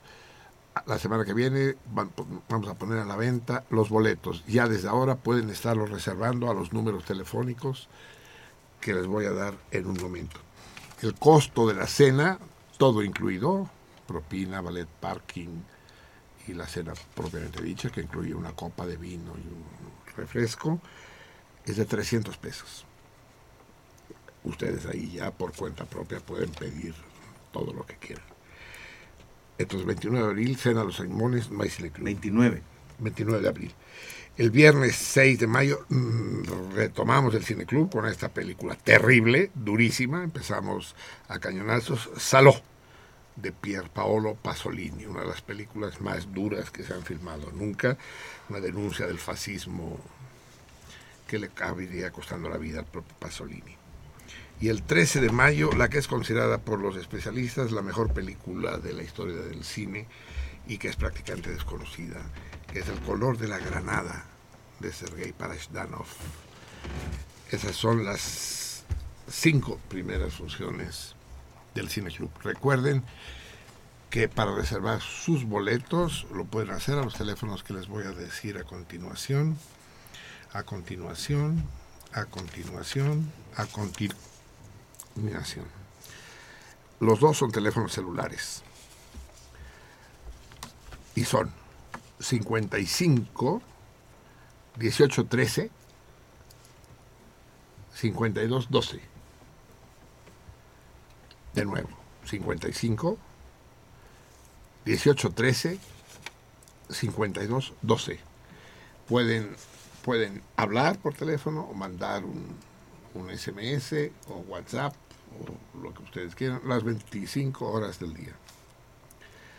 Y el otro, lo mismo, también es celular, 55 1364 1364 58 19 1364 58 19 la cena tendrá lugar, los veteranos ya lo saben, con lugares reservados, solo se podrán entrar con reservación. Ya nos pondremos de acuerdo de qué manera podrán eh, capturar los boletos en mano. La única cuestión que deberán... ¿Qué, qué me está diciendo? Dígamelo. El costo, ¿Ya lo dije? ¿Ya lo dijo? Sí. 400 pesos, ¿verdad? Ya lo dije. 300. ya con 400. Ahí, dije 300. no, yo oí que dijiste 500. no, estás equivocado. Había dicho 600. No, 300, 300 pesos. Eh, eh, es uno de los los que ya conocen a Rafael lo saben de qué estamos hablando. Eh, y fue un esfuerzo grande y también una enorme cortesía de Rafael los de podernos ofrecer Lo único que les pediríamos a la hora de reservar, porque hay dos grandes salones, en uno se podrá fumar y en el otro no, por disposiciones oficiales, no porque nosotros lo digamos así. Entonces, si, tienen preferencias, díganlo. Yo quiero fumar o yo no quiero que me fumen cerca. Díganlo. Si les da igual, no es necesario que digan nada. Nosotros distribuiremos los lugares como nos parezca conveniente. Hasta aquí llegamos con los anuncios, amigos, pero todavía tenemos llamadas. Córrele. Roma, Renan de Jesús Coqui. En ocasiones anteriores he enviado mi respuesta al Torito Mensual de manera escrita y personal en el Museo del Chopo y nunca han llegado. ¿Cómo puedo hacerle para hacer llegar la respuesta antes del otro martes y que verdaderamente llegue? Híjole, pero es que al Museo del Chopo no sé cómo nos darían llegar del Museo del Chopo. Es cosa que el 133 lo recoja de ahí. Eh, lo, lo veremos, sí. Eduardo Fernández, tomaron mal mi llamada. Lo que me parece ridículo es llamarle ciudad a un territorio que es más de la mitad rural y además de que la ciudad se extiende más allá del territorio del DF en un solo sistema urbano. Esas son las dos razones. Esto ya lo discutimos y el primero que lo mencionó aquí fue Marco, precisamente. Lilia Peña, el árbol que mencionó Marcelino es el pseudoplátano o sicomoro para el señor Rascón, ¿cómo piensa reunir las 73.762 firmas requeridas en tiempo y forma? ¿Y qué opinión le merecen sus contrincantes Santiago Clear y Krill y Escudero, el yerno de Beltrones? Bueno, pues eh, van a estar presentes, seguro, por sus respectivos partidos. Este, son gentes que representan las opiniones y las convicciones de sus propios partidos. Y para juntar las 74 mil, mi consigna ha sido hacer posible lo imposible y eh, ha sido fragmentar. Yo tengo distribuidos más de eh, formatos, alrededor de unos 12 mil para unas 120 mil firmas, que el tema no es haberlas distribuido, sino concentrarlas y está dado en el ambiente familiar, en el ambiente de confianza, donde la gente eh, a la hora de la comida familiar, de los compañeros de trabajo, etcétera, pueden firmar. Creo que vamos bien y que vamos a poder este, integrar las 74 Sin duda. firmas. Ahora, dinos, aprovechemos esto para decirnos los salmones que quieran, que queramos. A ver, que quede bien claro, Marco Sí. lo sabe bien, yo soy un enemigo eh, enfervecido de la democracia, de los votos y de las mayorías. Eh, sin embargo, mi respeto, mi cariño y mi admiración por Marco Rascón puede más y yo le ofrezco de manera muy excepcional y única mi firma a Marco Rascón, porque sé de quién estoy hablando. Y Marcelino, no sabes, o sea, quien quiera... yo ve- pienso nada más eh, y espero estar a la altura. Eh, o sea, Yo estoy- con esto que acabo de decir, quiero que sepas que te, que, que te acabo de eliminar como dos mil posibles firmantes. En realidad te está boicoteando. Pero ¿qué, qué, qué, qué pueden hacer los salmones que quieran firmar? a hay un, hay una, un sitio en el internet que se llama alconstituyente.mx. Al constituyente todo junto. Sí, alconstituyente.mx. Ahí aparece, eh, se dice descarga el, el formato, se puede descargar, eh, se imprime, se puede fotocopiar las veces que sea necesaria y son formatitos donde caben 10 firmas. Hay que firmar con la clave del lector y la firma respectiva. Sí. Y, y hacerla llegar, este, la, la parte dura es hacerla llegar pues ahí a- al único local que tenemos. Hacértelo llegar a ti, pues. Sí, en Jalapa 237, Eso. ahí en el restaurante aprovechan para ir a Así está. cenar. De hecho, la oferta de Marcos es muy generosa. Por cada 500 firmas que lleven hay una cena gratis. Porque estamos contra la corrupción y Sí, la compra sí, de sí, de votos. Entonces sí, sí tenemos que, mira, no, no, este, pues un coctelito, una cervecita. Pero no, no, no. Así es. Eh, es el segundo de nuestros amigos que se presenta. Eh, ¿Puede una, una misma persona firmar para dos candidatos? Hasta para, por cinco. Por cinco. Bueno, porque hay otra gran amiga y colaboradora del programa a la que tú conoces bien. No te voy a preguntar cómo te llevas con ella porque no quiero meterte a ti ni No, a no, sí, que es ¿quién es? Sara Lovera. Ah, ¿cómo no? Sí. Y, y que también se presenta, aunque ella está dudando si ir como independiente o, o ir en, en el partido de Dante Delgado. Y digo, puta, desde el momento que te ponen esas dudas es que estamos jodidos, cabrón. Pero bueno, hay cada quien con sus Sí, cómo no. filias Pero- y pero fobias, ¿no? Sara, ese sí estaría muy bien y yo creo que todo el tema de género tiene que estar presente y Sara es una es una leyenda un y un emblema, sí, sobre el tema de, de las luchas por el género. Entonces ustedes ya saben eh, eh, si, si alguna de las múltiples personalidades de Marco Rascón, el hijo del telegrafista, el luchador enmascarado, El gourmet. ¿qué? Gourmet. Sí, el, el- el pescadero, el, el habitante de las azoteas, el, el- cochino. el, diputado con cabeza de chancho, el, el destrozador de demagogias cuando militó en el PRD y demás.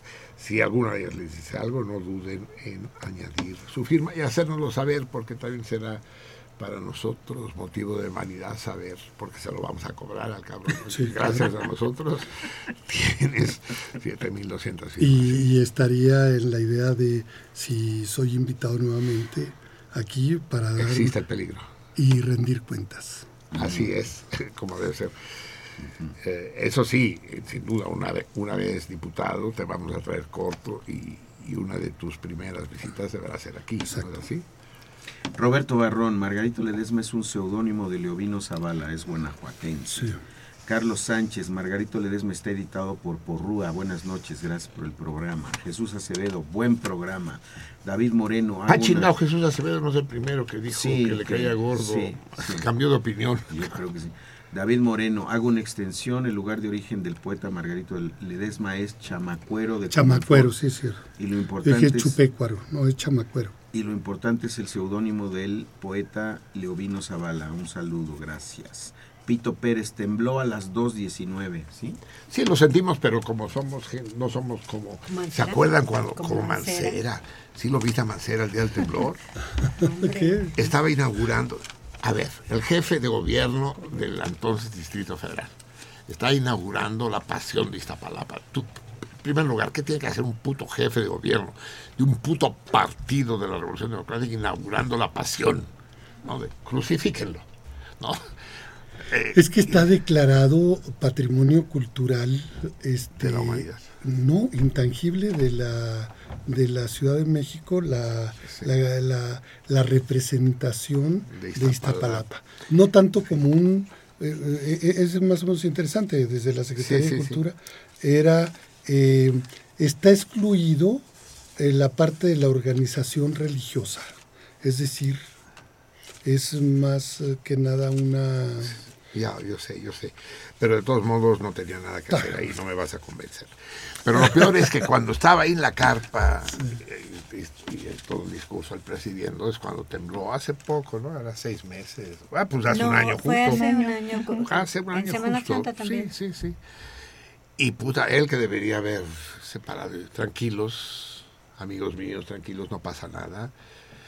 En un momento regresaron. No, cabrón, se agachó como rata y salió todo el presidium corriendo así, haciendo la víbora, víbora de la madre. Y vámonos. No, hombre, de la chingada, cabrón. O sea que tembló, nosotros nos dimos cuenta, dijimos, "Po- probablemente moriremos aquí, pero tenemos que seguir con Sí, la claro, programación. Sí, obviamente. Continúa. Ya, son todas las ¿Qué llamadas. tenemos aquí? Pues, Vay- Vayan escogiendo. Ah, tengo que Ya está. decir la. De momento doy la respuesta al torito para que ya vayan. Ya están aquí. eh, la respuesta del torito, la respuesta correcta es. Yo me apendejé y lo planteé mal, me lleva a la chingada. Es la sinfonía número 96 de Haydn, llamada del milagro, precisamente porque los aplausos de la gente hicieron que el candelabro cayera sobre la platea vacía. Yo no quería decir lo del candelabro, no quería hablar del candelabro, quería decir se produjo una catástrofe y nadie murió gracias al éxito de la pieza. Pero dije candelabro, chica, y ahora tenemos 10.000 respuestas acertadas a huevo. Pinche internet de mierda. sí.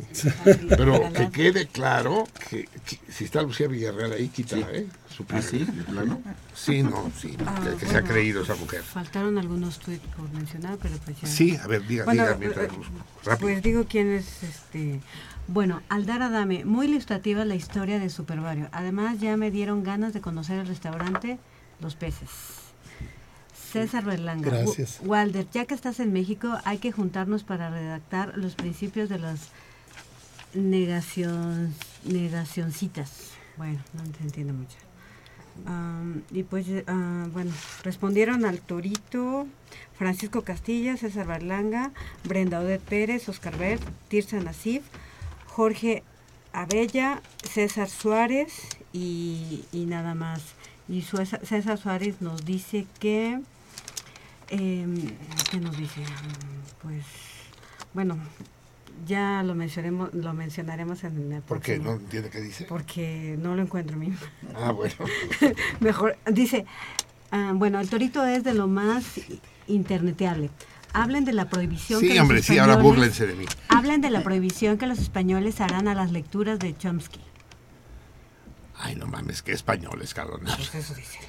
Sí, no, habrá que... Son capaces de eso, ¿eh? Pinches Los gachupas.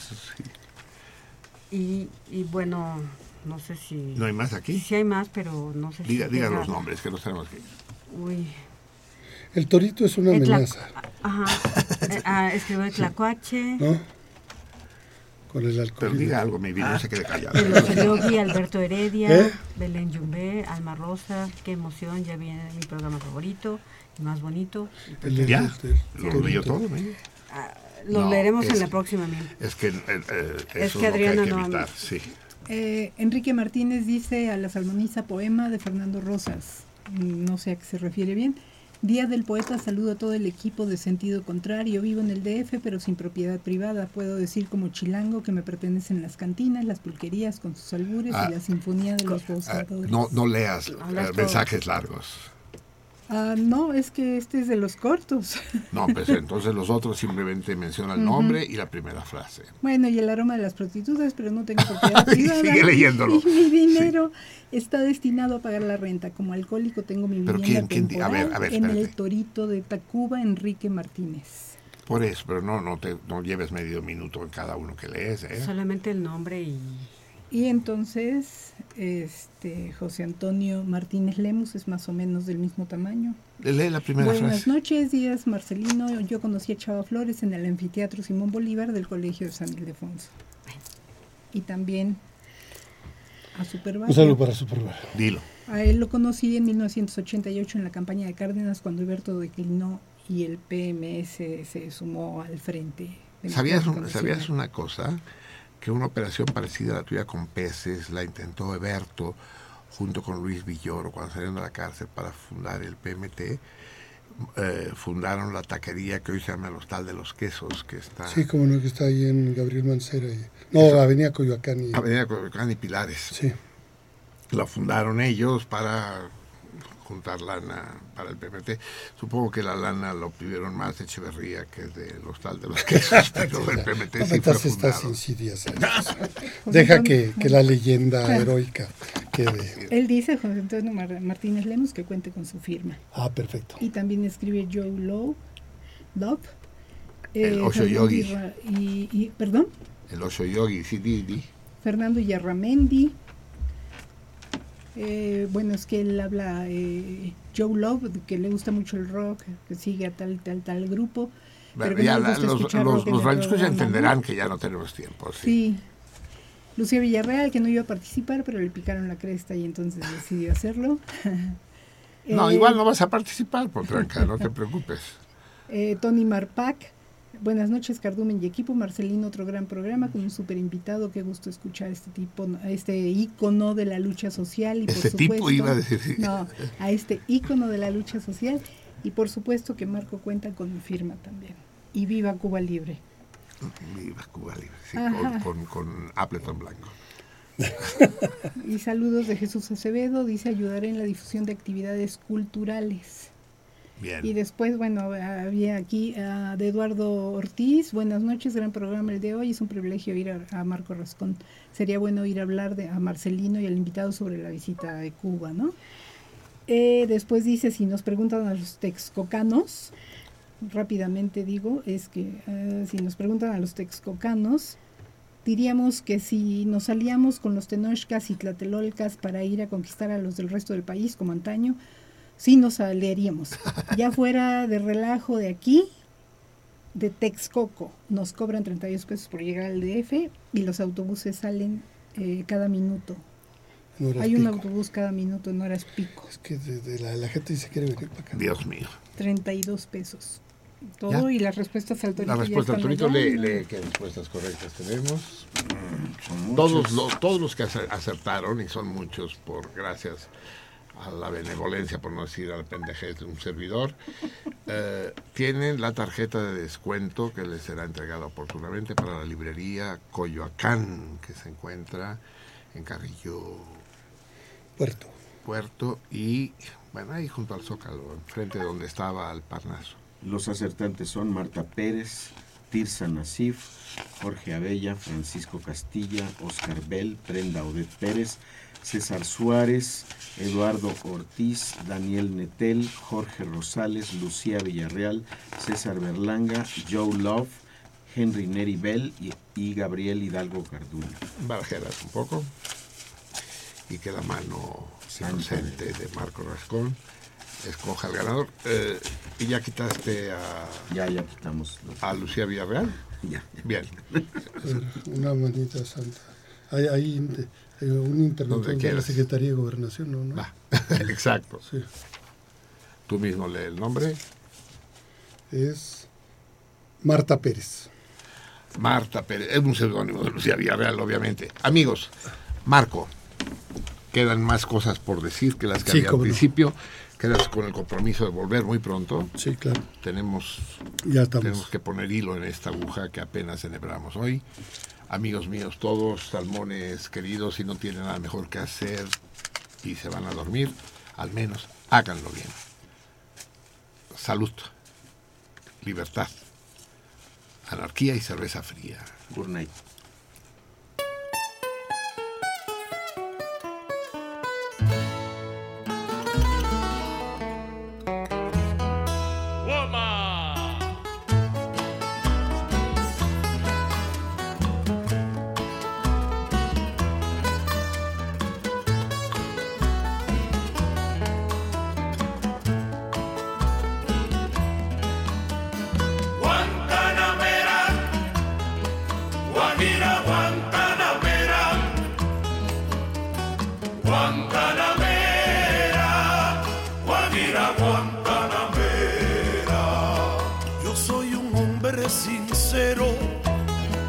De donde crece la palma. Yo soy un hombre sincero, de donde crece la palma. Y antes de morir yo quiero echar mis versos del alma. Y antes de morir yo quiero echar mis versos del alma.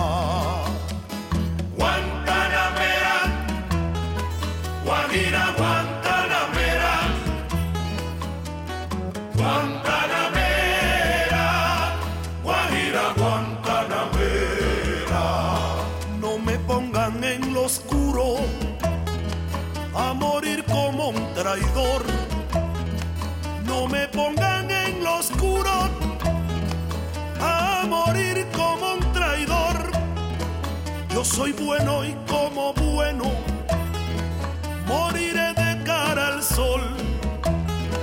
Yo soy bueno y como bueno moriré de cara al sol. Guantanamera, Guajira, Guantanamera, Guantanamera, Guajira, Guantanamera. con los pobres de la tierra. Quiero yo mi suerte echar con los pobres de la tierra. Quiero yo mi suerte echar el arroyo de la sierra. Me complace más que el mar. El arroyo de la sierra me complace más que el mar. Guajira, Guantanamera, Guantanamera, Guajira, Guantanamera. Tiene el leopardo un abrigo en su monte seco y pardo. Tiene el leopardo un abrigo en su monte seco y pardo.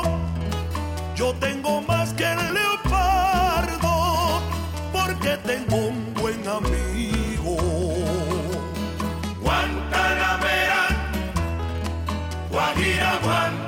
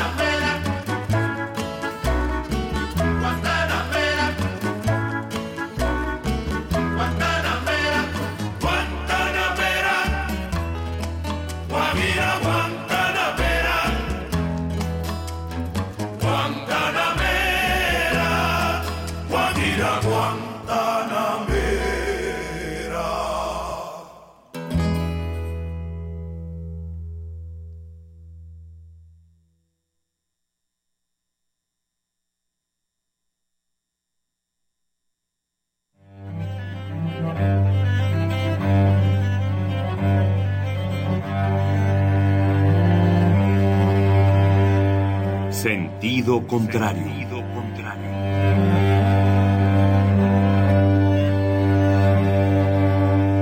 El Museo Universitario del Chopo presenta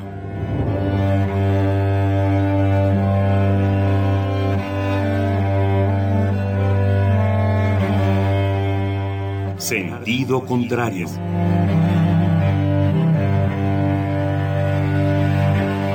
Una emisión de Marcelino Perelló.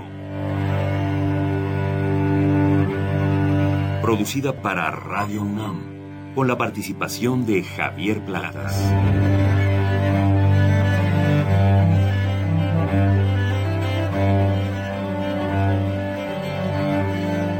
A veces es la manera de llegar más rápido. A veces, a veces es la única manera de llegar. A menudo es la manera de no llegar. Y pese a todo, casi siempre es lo único que tiene sentido.